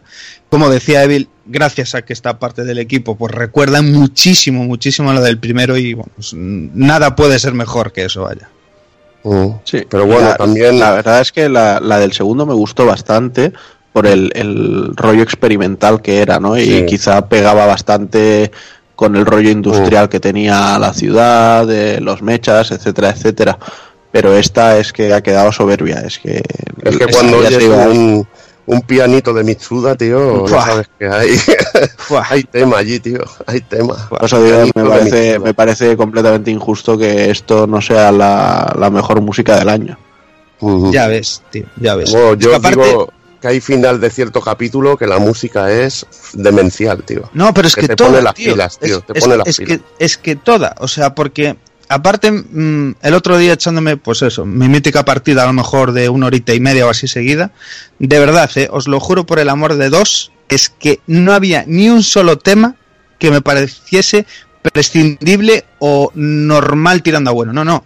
La excelencia en todos. O sea, la jodida excelencia en todos. Y, joder, es que eso dice muchísimo, tío, del, del trabajo que hay. O sea, es que es lo que dice Evil. Hasta un pianito, escuchas por ahí un pianito sin más, ahí en una apuesta o en una escena que tal, y es que vaya, dices tú, joder, es que esto encaja aquí, macho, como, como suelo en zapato, vamos. Aparte, aparte que las músicas, hay otro detallito que a mí me, me parecía genial. Hablabas tú de la transición día-noche. La música también cambia del día a la tarde y a la noche. Y es Sí. espectacular ese, porque hay cambios en la música que la hace más guapa y todo, tío. Sí, sí, sí. No, es espectacular. O sea, aquí no hay, aquí no hay, no hay, no hay vuelta de, de torno posible. Y, y poco más antes de eso, de conclusiones y demás, que bueno, ya podéis leer entre líneas que, que a los tres enfermacos y que estamos aquí, nos, lo que llevamos, que más o menos la andamos todos ahí, Takokun igual un poco menos, eh, yo ando por el capítulo 5, unas 35 orillas o así le llevamos echadas. no, Eh, yo voy más atrás. Sí, Oh. Estar en las Se ve- 20, 20 y poco. se ve que el juego es largo de cojones, en plan, mm, hablo de lo que es mm, eh, temario principal, aun yendo a saco a, lo que es la trama principal, eh, te puede llevar fácilmente incluso las 60 horas o 65 y que, madre mía, yo es que solo hago avanzar, avanzar y, y- y es de esos juegos que te... Te, te, mm, te meten esa sensación de decir, Dios mío, todo lo que me estoy dejando atrás, ya vendré. Pero es que es tanto, tanto, tanto los secretos, las misiones secundarias, todo lo que hay por hacer, eh, que es que es vastísimo. Yo creo que fácil, fácil, 120 horas, bueno, se la lleva como... Como como 150 o más. Sí, sí. O sea, es una todo, y si locura. quieres pillar ya todos los blades y todo, pues puedes flipar. Ah, o sea, que hay vicio, vicio para rato. pues, Vicio para para todo lo que quieras. Y poco más, comentar un poco eso, el tema de, del DLC, que mm, al igual que a lo mejor Zelda, estas cosillas, pues que rollo Nintenderos eh, se metieron aquí un poco con Nintendo, se metió en el tema de los pases de temporada, de los DLCs y demás, pues bueno, eh, hay, un, hay un pase de temporada que cuesta 30 euros, que nos dicen que bueno, esto a lo largo de, de principios hasta finales de 2018 irá agasajándonos con cosillas, pues objetos para aventura, misiones adicionales, nuevos blades, eh, nuevos modos de juego y demás, hasta que en otoño de 2018, pues bueno, nos proponen un- una nueva historia original, ¿no? Como una misión un poco más grande, más importante, con argumento ahí de peso y tal, eh, que bueno, que habrá que, habrá que estar atentos y tal. Eso sí que porque- pica, ¿eh? Porque pica, pica bastante, sí. Y luego la edición especial, que la podéis comentar alguno de vosotros, que me parece mm, genial y maravillosa por el precio que tiene, vamos. Ujú. Hombre, a mí me parece algo carita, pero me, me gusta. Joder, Estaba- si se podía pillar por 76 euros y Eso, Bueno, ya se, se, se podía pillar por 76 hace dos días. Mm. Sí, Al, al Bueno. momento que nosotros la hemos comprado, la hemos comprado por 90 pavos.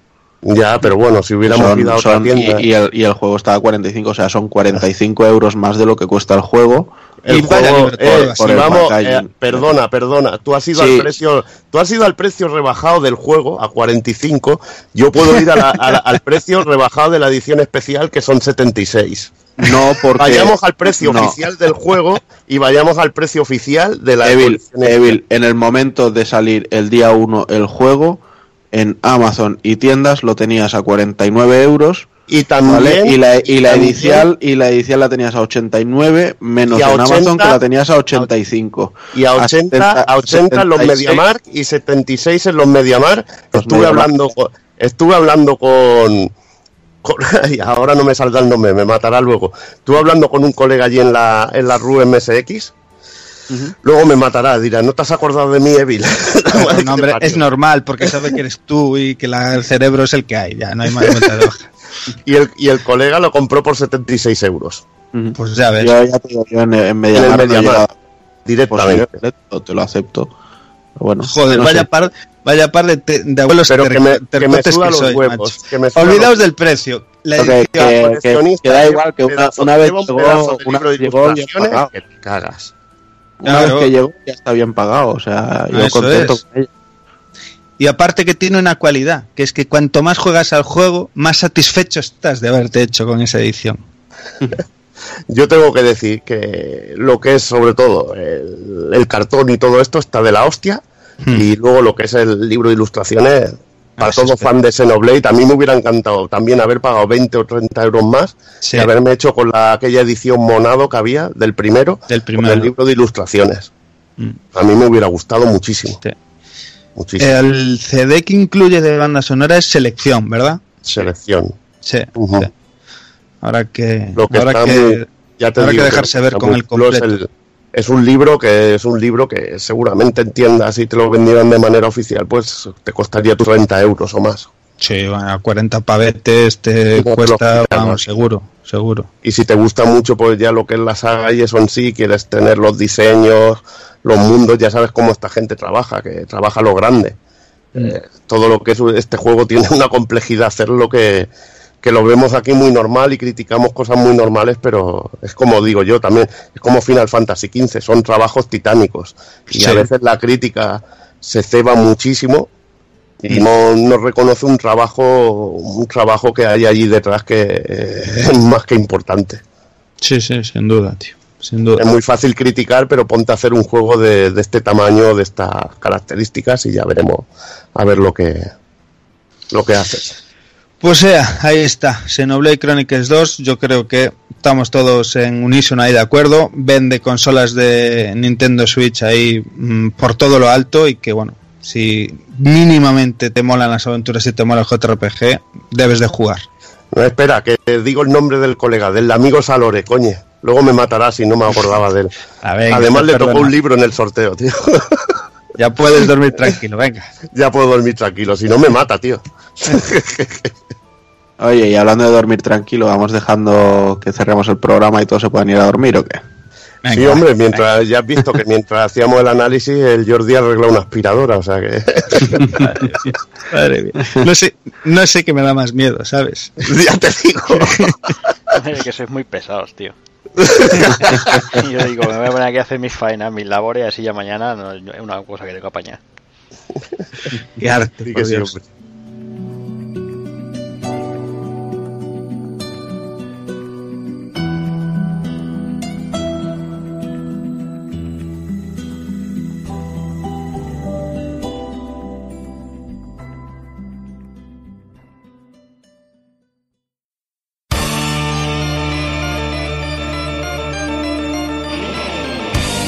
Recuerda, si no te mola ser un calamar y quieres estar bien informado, pásate por el blog pulpofrito.com. También puedes seguirnos en Twitter y Facebook.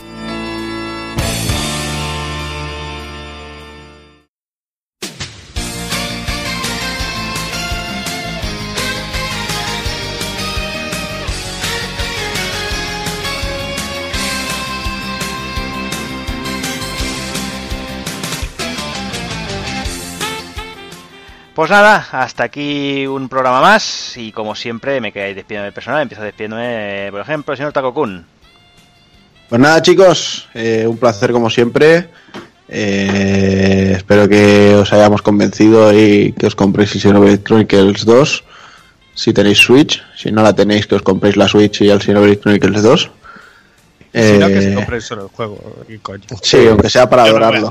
Efectivamente. Sí. Y poco más, simplemente desear a todo el mundo unas felices fiestas, una feliz entrada de año y que no pillen demasiado ciego en las fiestas de empresa, que luego ya se sabe que salen hablando de economía con cara de cocainómanos. y poco más, que un abrazo muy fuerte a todos. Pues venga, Takokun, a descansar. Venga, hasta luego. Me despido también, señor Rafa Valencia. Bueno, un placer como siempre. Me estoy acostumbrando a celebrar los cumpleaños con vosotros porque el año pasado también grabé el día de mi cumpleaños. Era 16 viernes, esta vez es 16 sábado y aquí y aquí estoy. Pero bueno, si es para hablar de, de, de, de Bayonetta 3 siempre está bien. Bueno, reivindicar un poco que en esto de los premios Horizon no se llevó nada y, y lo mereció, pero bueno, entiendo que el año es difícil y, y estaba complicado el asunto. Ya, la, la verdad ya es que daremos justicia nosotros aquí, hombre. Ex- Exactamente, vendrá nuestro Goti, pero la verdad es que ha sido un año que, que te paras a pensar y dices, joder, hace tres años quién fue el Goti, Dragon Age, Exquisition, el Walking Dead, tío. Y si cualquiera de estos juegos que veía nominado este año hubiera ganado aquel año de, calle, así, ves. de calle. Así que es un año ah, acojonante. Y esto que ha dicho Takokun ahora me venía a la mente de comprar ese Xenoblade Chronicles 2 o puedes hacer como ha hecho el dependiente del, del game que le digo, dame un Xenoblade y dice para Switch y lo mira con una cara como diciendo, tú eres idiota". Dámelo para Play 4 si tienes un saludo ahí a los del game de Elche y nos vemos el mes que viene. Venga, Rafa, hablamos. Me Adiós, despido también del señor Hazard. Pues bueno, nada, hasta el mes que viene, supongo. A ver si viciamos un poquito más. Felices fiestas, eh, a hincharnos de turrones, de cava, por aquí, sobre todo. Y nada, a, a viciar y a esperar ese, Monster Hunter. Pues muy bien, Hazard. Ahí nos vemos Muy ahí cazando rázalos. Ahí está. Me despido también, señor Daniel San. Pues eso mismo, que feliz Navidad a todo el mundo, que vicien mucho todo Dios y que se, se empacha ahí a comer, que es lo que hay que hacer. Y, y que muy guay, tío, muy contento de haber retomado aquí un poquillo de, de grabación y de cachondeo con todos vosotros, que, que hacía falta y, y había ganas ya también. Así que nada, eso, que ya el año que viene más y mejor. Venga, un saludinho a todos. Pues venga, Dani, a descansar. Y por último me despido, señor Evil. Venga, buenas fiestas a todos, que lo paséis bien, estaremos en contacto entre nosotros y nada, a ver si, si retomamos el retro, que hay ganas de grabar también ese Fatal Fury y de que ya lo tenemos ahí preparadico, pero bueno, ya, ya llegará su momento. Sí. Y nada, como siempre un disfrute y hablar de un juego que posiblemente sea uno de los gotis, pues siempre es un placer, tío. Claro que sí. Pues nada, a descansar que hay que currar. Ya te digo, que tengo pringao escrito en la frente. Ya casi tienes el y Garou. más ahí. después de hablar con el Hazard, macho. Ya casi tienes Garou conseguido. va. sí. Ya Sí. te digo, ya te digo, lo tengo ya, los puntos están a punto, la carpetilla. eh, tío. Vale, a descansar. Venga, que vaya muy bien. Y nada, por mi parte, pues ya sabéis eh, lo que han dicho todos, que paséis unas muy buenas fiestas eh, con rodeado de, de los vuestros, que Papá Noel o los Reyes, quien queráis, os traigan muchas cositas de esas que tanto nos gustan. Y que nada, que a principio de, de año volvemos con los GOTI y supongo que poquito después eh, volvemos con Fatal Fury, que ya tendremos a Kafka y a tope, a 100%, con sus movidas y sus historias. Y poco más, eh, ya solo me queda despedirme de todos vosotros, así que nada, señoras y señores, niños y niñas, portaros bien, ser buenos y un saludo a todos.